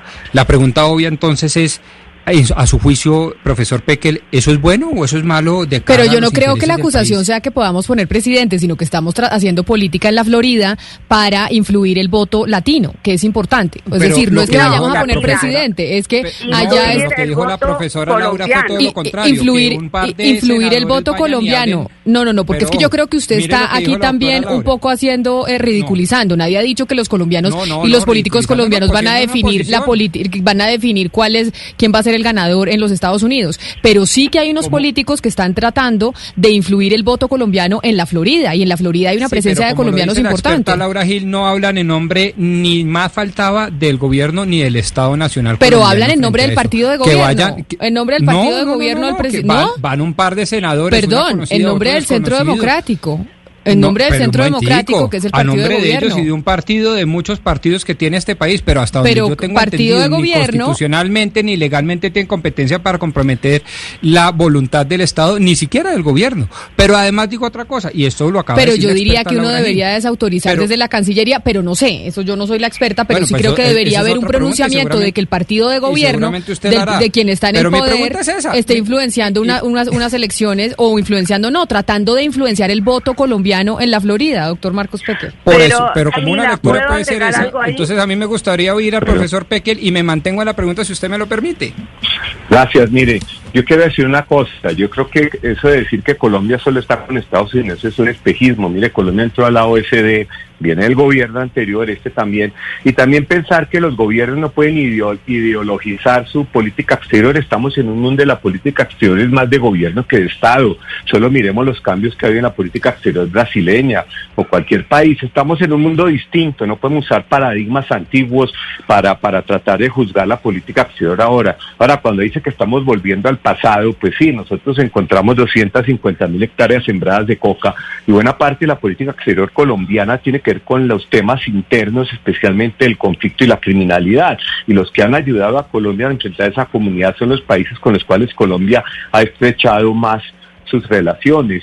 En el tema del Partido Demócrata y, salirle a Colombia con el tema de, en qué se gasta la plata, eso no es nuevo. Eh, el eh, congresista lleva años haciendo lo mismo. Al, al final del día, Colombia es un aliado estratégico para Estados Unidos en la región, como dije, lo ha sido desde la guerra de Corea, sea el que esté en la Casa Blanca, demócrata, republicano, eso no ha cambiado. Para Colombia ha sido muy beneficioso. Tenemos al acuerdo de libre comercio con Estados Unidos. Estados Unidos nos ayuda a nosotros. porque tenemos que empezar a, ver de manera como adiós al imperialismo yanqui, ese viejo discurso de los años 60 que todavía permea en algunos círculos acá?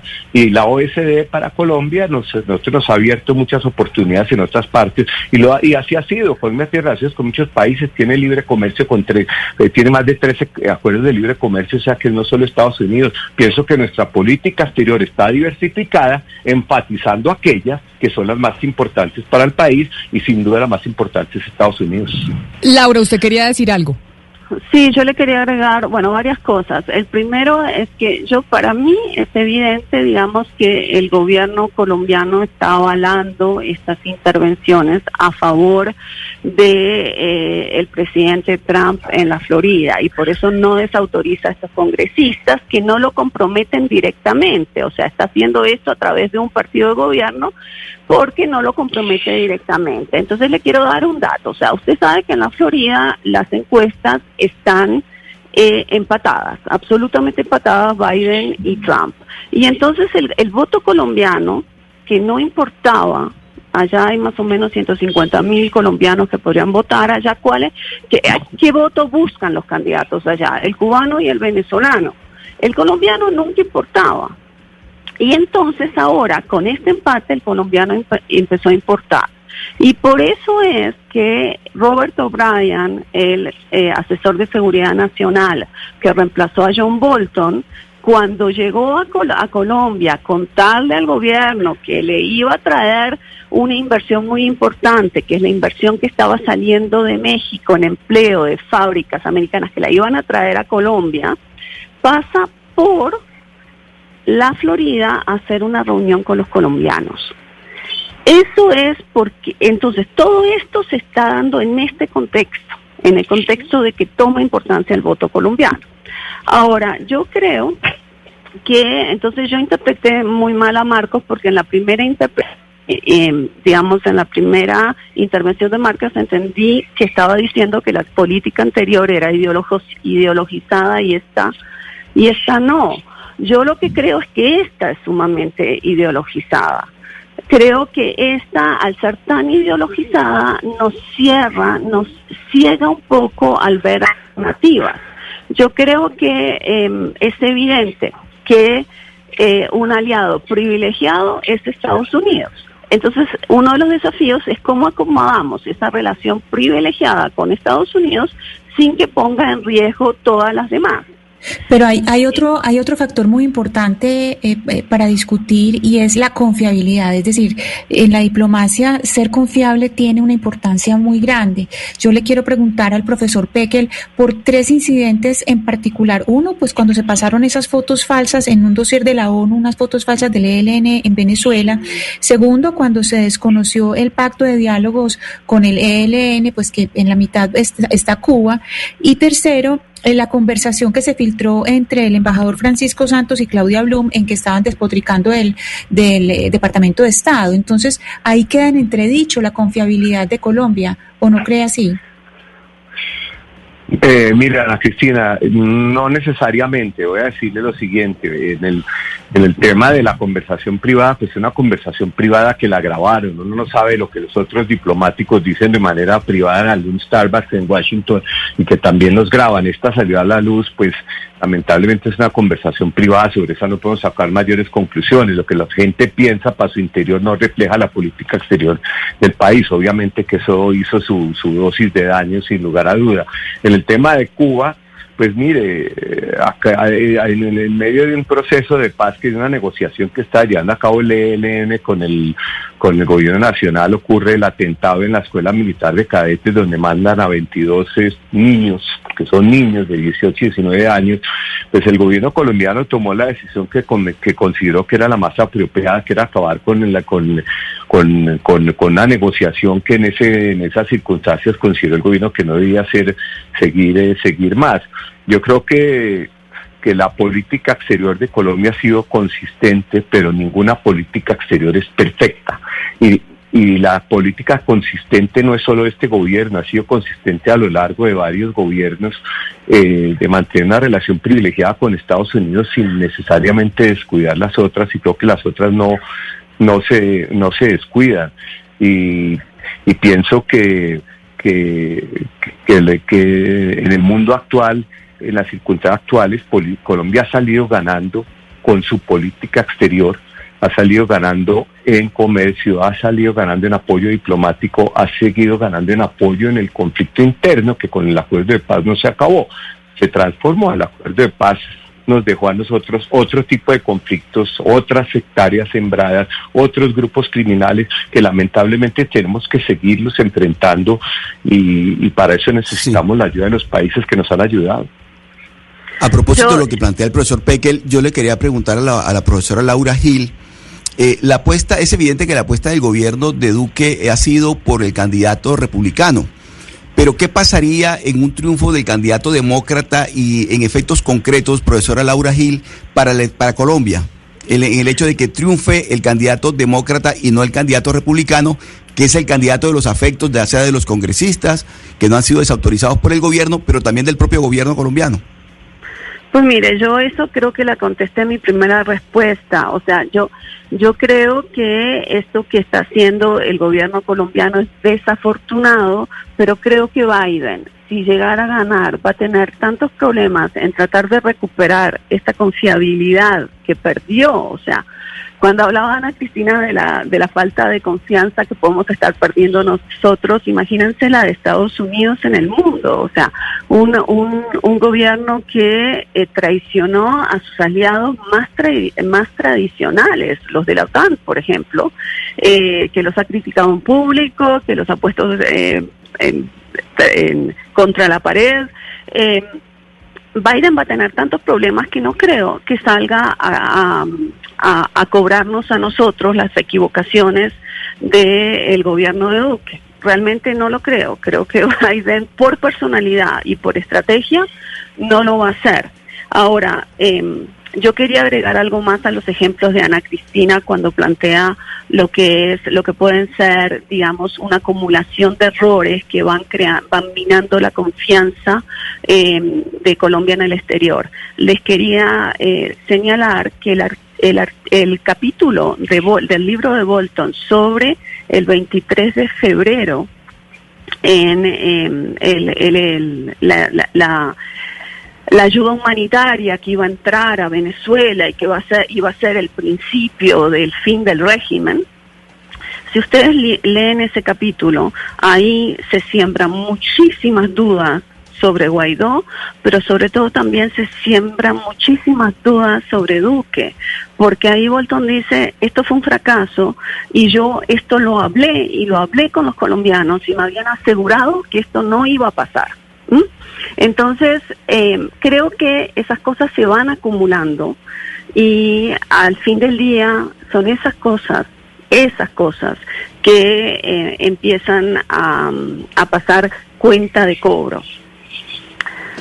Laura, un poco hablando del tema de América Latina, pues uno mira, digamos, eh, eh, en, años anteriores y se había logrado pues generar o crear una relación más cohesionada en esta parte del continente. Los países, más allá de sus diferencias pues ideológicas, estaban logrando acuerdos. Ahora, digamos, lo que vimos con la elección de Claver Carone es que esta alianza se desintegró, que América Latina está completamente desintegrada, ideologizada, no está trabajando, digamos, junta. ¿Usted cree que, que hay alguna, pues que América Latina está completamente dividida y que estamos todos mirando hacia el norte y volviendo a una doctrina Monroe que nos afecta a todos?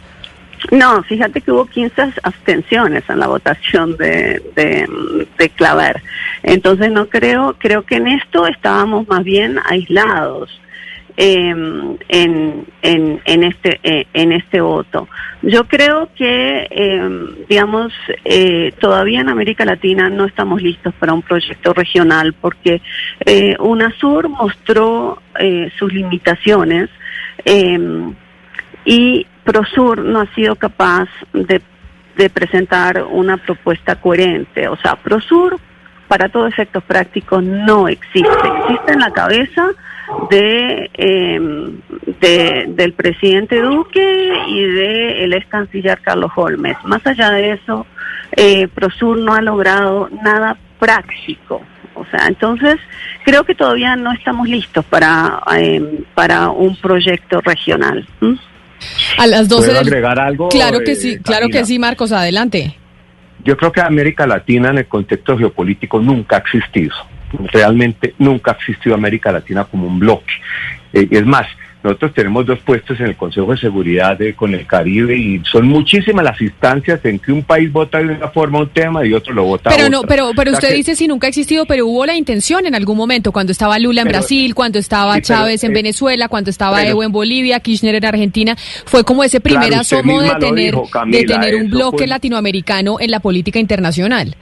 No, no era un bloque latinoamericano, era un bloque de los países de izquierda en el cual Colombia siempre fue un cuerpo extraño. Colombia fue un conviado de palo en UNASUR desde que se fundó hasta que se fue. Incluso me recuerdo los realities en el gobierno de Uribe en, en- Quito o en, o eh, eh, o en Bariloche. Por lo tanto, UNASUR no fue un intento, no fue un intento de- de- no fue algo a favor de algo, sino en contra de Estados Unidos y Canadá, que la idea era crear un organismo regional en el que Estados Unidos estuviera y CELAC que es lo mismo. Pero UNASUR nunca, nunca estableció un, un concepto regional de América Latina hacia algo, era más contra algo, eh, contra el capitalismo, etcétera, porque era un proyecto de izquierda, se acabaron los gobiernos de izquierda y se acabó UNASUR. Y en América Latina ha tenido demasiados problemas desde, desde el con- Congreso Anfictiónico de crear una, una, una unidad del continente y eso no existe. Por lo tanto, eh, acusar ahora al presidente Duque que Colombia ha estado aislada, Colombia no ha estado aislada. ¿Qué significa que Colombia ha estado aislada? Que unos países votaron a favor y otros en contra. Hubo muchos que apoyaron a Carone, no fue Colombia el único, Brasil también. Por lo tanto, eso del aislamiento no, es que hay mucha política exterior de gobierno y eso se refleja en la realidad. Pero América Latina como bloque geopolítico que actúe de manera unificada en un tema no existe. Mire, pero mire, Marcos, 12 del día, 44 minutos, vamos a escuchar a los oyentes o por lo menos a leer lo que tienen que decir frente a lo que ustedes están diciendo y a este debate sobre cómo ven la política exterior de Colombia en este momento del gobierno del presidente Duque.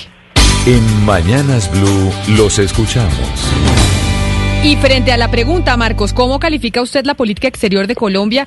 ¿Cómo la está llevando el presidente Duque? De 2.600 personas que han votado, el 78.6% dice que la ve mal, el 6.5% dice que la ve regular y el 14.9% dice que la ve bien. Y en los eh, mensajes que estamos recibiendo a través de nuestra cuenta de WhatsApp, en su mayoría nos están diciendo, aquí nos estamos arrodillando nuevamente a los gringos y yo sé que usted dijo que eso está toma, haciendo carrera, que estamos pensando que estamos arrodillándonos hacia los norteamericanos. Pero yo les pregunto a los dos, Laura, Hemos tenido dos cancilleres, uno Carlos Holmes Trujillo y ahora Claudia Blum. En la cabeza de ellos dos ha estado la política exterior colombiana durante este gobierno. ¿Usted cómo califica, Laura, la cancillería de Carlos Holmes y la de Claudia Blum ahora? Pues mire, yo creo que en la Cancillería de Carlos Holmes no hubo un proyecto de política exterior colombiana, hubo un proyecto de eh, para Venezuela. A eso se redujo la política exterior colombiana. Eso de que le ha servido, o sea, comercialmente al país, de que se siguen defendiendo los intereses nacionales, tampoco lo veo así. Les recuerdo que Alianza del Pacífico en el primer año del gobierno de Duque quedó prácticamente abandonada en parte porque Duque había prometido que no quería más tratados de libre comercio. Entonces, el tratado de libre comercio que se estaba adelantando con Nueva Zelanda, todo eso quedó eh, trabado. Eh, curiosamente, en la Alianza del Pacífico resultó Duque aliado con el populista de izquierda López Obrador. eh, con, con su- la lógica de cerrar mercados para mantener em, mantener subsidios a sectores industriales. Entonces hay que tener mucho cuidado, ¿no? Porque em, esta es una derecha que es una derecha que también es una derecha no tan abierta al mundo comercialmente, con muchas dudas, por eso el presidente Duque también era tan crítico del ingreso a OCDE, que no, no pudo dar marcha atrás para eso porque ya estaba prácticamente em, este perfeccionado el ingreso, que se, realmente se perfeccionó el gobierno Duque, pero no, ya no se podía dar marcha atrás. Entonces, eh, en el término de aislamiento, yo estoy de acuerdo con eh, Marcos Pekel. Yo no creo que haya un aislamiento. Lo que hay es una Pero Laura, ahí tengo una pregunta. Una alineación con los con los estados con proyectos de derecha. Por eso es que vota Brasil, igual que Colombia. Para mí eso no es una cosa para estar sintiéndose orgulloso, votar al lado de Bolsonaro. Eh, dime. No, es que frente a algo que usted dice, porque Marcos nos decía, no es que estemos solamente nosotros concentrándonos en tener una buena relación con Estados Unidos y nos estamos olvidando del resto. Y uno de los argumentos que entregaba Marcos era precisamente el tema de la OCDE, de la OSD. Y usted me dice, es que el presidente eh, Duque nunca estuvo de acuerdo con la OCDE, entonces ahí me quedo un poco confundida. O sea, Marcos, decimos que tenemos una política exterior exitosa en el, en el gobierno del presidente Duque, entre otras como argumento por el tema de la OCDE, pero nos está diciendo Laura que es que el Centro Democrático del presidente Duque no estaban de acuerdo con eso. Pues el presidente Duque y el gobierno actual han hecho todo lo necesario para formalizar la relación con la OCDE. Eh, ya somos miembros de la OCDE, por lo tanto, eh, creo que eso eso responden los hechos responden a las a, lo que se pueda estar infiriendo ah, pero, pero entonces, Marcos, sí estaríamos frente a una política exterior en donde se dice una cosa y se hace otra, que es la gran crítica que hoy se le está haciendo al presidente Duque por tener un eh, mensaje en Naciones Unidas con el tema del fracking, con la defensa de los páramos, mientras aquí estamos con el gobierno defendiendo la explotación en Santurbán. Entonces, es que dicen una cosa en público y hacen otra y hacen otra cosa en privado y entonces tenemos que fijarnos en lo que hacen y no en lo que dicen. No, no, Camila, yo estoy de acuerdo que el fracking y proteger los páramos sean temas eh, temas incompatibles. Uno puede hacer fracking a un lado y no estoy defendiendo el fracking, simplemente estoy diciendo que no puede defender los páramos y hacer fracking también. Yo creo que las cosas no son incompatibles, por eso no es que se esté diciendo una cosa.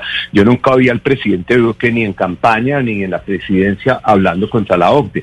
Si estoy de acuerdo con Laura que al comienzo del, del, eh, gobierno se, se, se, frenó un poco el tema de la Alianza del Pacífico, pero ya se reavivó otra vez el tema de la pandemia, Alianza del Pacífico está otra vez dialogando para reactivar los sectores económicos y creo que eso es positivo, eh, pero no creo que se esté diciendo una cosa y haciendo otra. Ahora, eso eh, ocurre con todos los políticos, ¿no?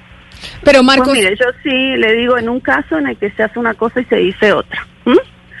Eh, en el acuerdo de paz, el acuerdo de paz afuera se defiende, adentro se ataca.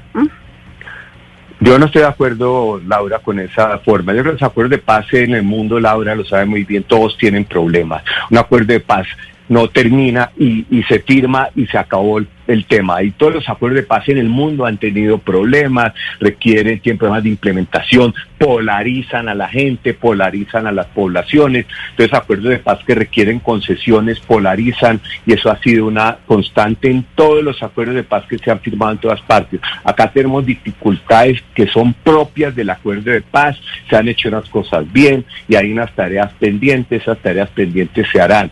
Pero decir que acá se está destruyendo la paz y hacia afuera se está diciendo una cosa y no estoy de acuerdo. Creo que los problemas que estamos enfrentando, se enfrentaban a enfrentar incluso con los últimos dos años del gobierno Santos también, es que no es mi culpa del gobierno Santos y el gobierno Duque. Los acuerdos de paz, por su naturaleza, por su complejidad, siempre han tenido dificultades de implementación y, esas dificultades de implementación las estamos viendo nosotros acá. Espero que poco a poco las vayamos superando.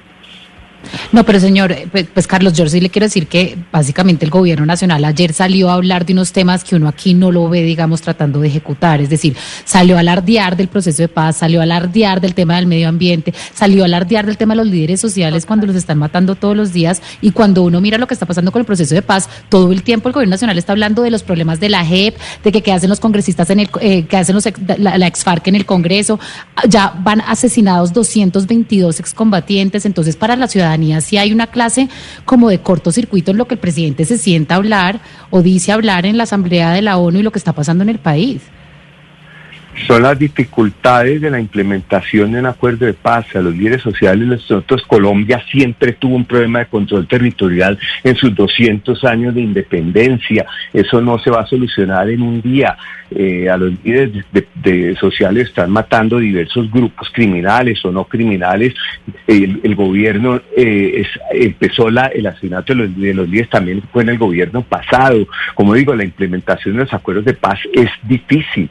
Colombia yo no creo que esté alardeando de nada. Colombia está haciendo el intento. Colombia, hablo de Colombia, de, de, sacar adelante un precio de paz muy complejo. La JEP está funcionando. Que, que la critiquen o no, ¿por qué no se puede criticar a la JEP? ¿O por qué no se puede criticar cosas del acuerdo de paz? Como cualquier acuerdo de paz, la gente los va a criticar. Sin embargo, la JEP está ahí y nadie está impidiendo que la JEP actúe. Los parlamentarios de las FARC, senadores y, y no solo están sentados en el Congreso. Nadie les está impidiendo que vayan. O sea que la CTCR están ahí, los 3.000 guerrillos que se entregaron están ahí, que han asesinado varios. Sí, eso ha sido un problema de Colombia, no es de este gobierno. El problema de Colombia de no controlar la totalidad del territorio tiene 200 años y seguimos, seguimos con ese problema. Yo creo que nosotros eh, no podemos achacarle a este gobierno que el acuerdo de paz tenga problemas, porque todos los acuerdos de paz en el ah, mundo los han tenido.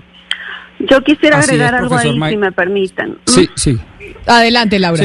Ah, mire, yo, yo lo que creo es que ya de por sí eh, tiene costos internacionales. O sea, este es un gobierno que hizo campaña en contra del acuerdo. Es el gobierno que defendió el no y que después en la, electoralmente hizo campaña contra el acuerdo. Entonces, de por sí ya entra con una dificultad de explicar a la comunidad internacional, al, al, mundo, por qué están en contra de una iniciativa de paz. Eso ya de por sí viene con costos.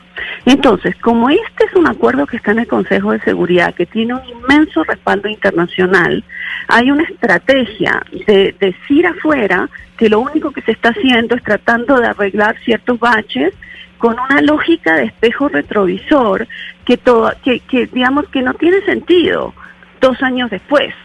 Ahora, Ahora, yo le eh, quiero decir a los a los oyentes solamente les quiero hacer una pregunta y quiero ver a ver si los oyentes tienen la misma duda que yo. Cuando hablamos del tema del control territorial, eso es evidente que Colombia perdió su control territorial, pero miren, donde están matando más líderes, por ejemplo, esa razón es en Cauca. En, miren el despliegue de tropas, es donde hay más tropas, es en Cauca. Entonces yo esta cosa de que no, es que los matan porque no tenemos control territorial, cuando supuestamente es en esa zona donde hay más despliegue militar, yo a mí que alguien me lo explique. Y yo quisiera saber si los oyentes tienen la parece misma que, que yo. Me parece, si explico que control territorial no significa tener tropa. Control territorial significa mm. tener Estado y son dos cosas diferentes.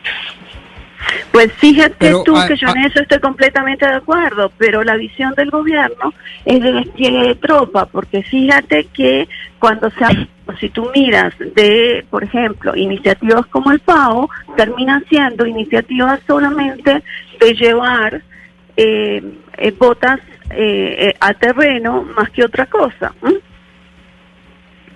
Pero no será... Sí, sí, yo, yo simplemente quería hacer una reflexión para la profesora Laura eh, y, y, lo digo desde eh, la perspectiva... Pregunta o reflexión, Pombo, o sea, ¿va a opinar usted? Ah, perfecto, perfecto. Sí, sí, sí, dije, por eso quiero hacer una reflexión, si me lo permiten en la mesa, y básicamente es la siguiente, eh, y tiene que ver con la definición misma de paz, porque como todos sabemos, la paz es un concepto equívoco. Eh, hay muchas definiciones sobre lo que la paz significa. A mí me gusta la de este gobierno porque me parece que es bastante clara y voy a leerla. La paz real es la decisión social de edificar prosperidad a partir de la verdad, de la solidaridad, del apego a la legalidad y del rechazo contundente a cualquier forma de violencia. ¿Usted no cree, señora Laura, que en última lo que está haciendo este gobierno es defender su propia definición de paz y no las tres definiciones? Pero entonces pregunta, o sea, pregunta e con opinión, Pombo, porque usted dijo opinión o pregunta. Es que una o la otra, porque opinión o pregunta, o, las dos juntas. Mira, pues, yo creo que yo opiné, entonces déjeme preguntar, ¿usted no cree, Laura, usted no cree, Laura, que la, la, la definición que acabo de leer y que proviene del mismo gobierno nacional es en última la definición de paz que está defendiendo este gobierno y no las tres definiciones que manejaba el gobierno del doctor Santos? Mira, yo no recuerdo ni las tres que me el, el, el, ni las tres que manejaba el gobierno de Santos, porque esas no me las leyó y no las tengo en la cabeza, ni, ni me parece que esta sea particularmente atractiva como definición. Uno de la paz puede escribir muchos poemas, ¿sabes? Pero creo que los hechos son tosudos. Era evidente que si las FARC dejaban su territorio, dejaban territorio vacío, eh, territorio que controlaban, se iban a moverse allí eh, las, eh, los grupos armados que están detrás de las economías ilegales. Eso, eso creo que todo el mundo lo tenía claro, ¿no? Pero creo que los hechos son tosudos, porque el acuerdo se firmó en 2016 y Santos entregó el gobierno en 2018, estamos en 2020 y a mí discúlpenme, pero yo creo que estamos en un peor país en términos de seguridad hoy en 2020 que estábamos en el 2018. Es verdad que mataban líderes sociales, no teníamos este número. Es verdad que había masacres, pero estaban a la baja desde hacía varios años. No estamos en septiembre y ya estamos llegando a la número 60. Eh, entonces yo creo que podemos decir todo lo que querramos de la paz y definirla como querramos, pero yo no sé qué sienten ustedes, yo me siento en un peor país. Es decir, pero Laura, no olvidemos que no, Camila adelante, que las disidencias de las FARC por el señor negociador Iván Márquez y Santrich se fundaron y empezaron a actuar recién ahora, o sea que eso puede también explicar un poco el empeoramiento de la situación de seguridad, que un grupo de las FARC que negoció de mala fe, luego decidió volver a las armas y eso es lo que estamos viendo. Y eso también, repito, eso es normal en los acuerdos de paz. Los acuerdos de paz no son no son perfectos ninguno. Todos tienen rebrotes, algunos se van, algunos completamente colapsan, otros no colapsan, sino hay que renegociarlos. Y unos toman años hasta que se encarrilan.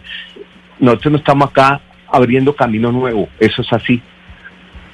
Pues mire, yo lo que creo es que estamos abriendo camino viejo, porque estamos volviendo a luchar con eh, instrumentos que han fracasado en el pasado. Y yo, el acuerdo tiene una serie de medidas para ver si se lograban mitigar los riesgos de estos espacios que quedaban abiertos. Yo no puedo decir a ciencia cierta que esas medidas hubiesen podido, em, eh, hubiesen detenido toda la violencia que tenemos. Lo cierto es que no sabemos y no sabemos por qué no se han explicado y no sabemos por qué, por, ¿Por qué no se han aplicado? Porque el gobierno ha elegido implementar dos o tres aspectos del acuerdo de paz y todo el resto o está postergado o simplemente no se va a hacer. Pero ahora entonces, como hicimos este segundo programa después de más de un año, yo para cerrar porque ya se nos acaba el tiempo, y es, entiendo que siguen en las mismas posiciones. O sea, Laura, ¿a usted si no le parece una buena política diplomática la que estamos teniendo nosotros en este momento bajo el gobierno Duque? Yo creo que es una política que nos está logrando alineaciones eh, que son anacrónicas y que van a tener un costo muy alto para Colombia. Pero sin embargo, digo que hasta ahora ha sido eficiente, han logrado destruir ocho años de logros. Y Marcos, usted, igual que hace más de un año, usted sí cree que está haciendo una buena política exterior, la del gobierno del presidente Duque. Mire, Camila, acostumbrado como estoy a estar en minoría, me meto en el 15% de su encuesta. Creo que son los que dicen que la política ha sido buena. No perfecta, pero como solo hay tres opciones, me acomodo en eso. Es correcto. De 3.040 votos, el 79.5% dice que ha sido mala, el 14.3% dice que ha sido buena y el 6.3% dice que ha sido regular. Así que sí, está usted en minoría. A Marcos Peque, el analista internacional, mil gracias por haber estado aquí con nosotros en Mañanas Blue. Un gustazo, Camila, Laura y a todos los oyentes me despido. Un abrazo, Laura. Laura Gil, politóloga, internacionalista y directora de la línea del medio. Mil gracias por haber estado acompañándonos otra vez aquí en Mañanas Blue. Un gusto haber estado con ustedes y con Marcos y un saludo a todos tus oyentes. Un abrazo muy especial, es la una de la tarde en punto, así terminamos nosotros este capítulo de Mañanas Blue cuando Colombia está al aire, ya llegan nuestros compañeros de Meridiano Blue con muchas noticias de Colombia y del mundo, nos encontramos de nuevo mañana a las diez y media de la mañana.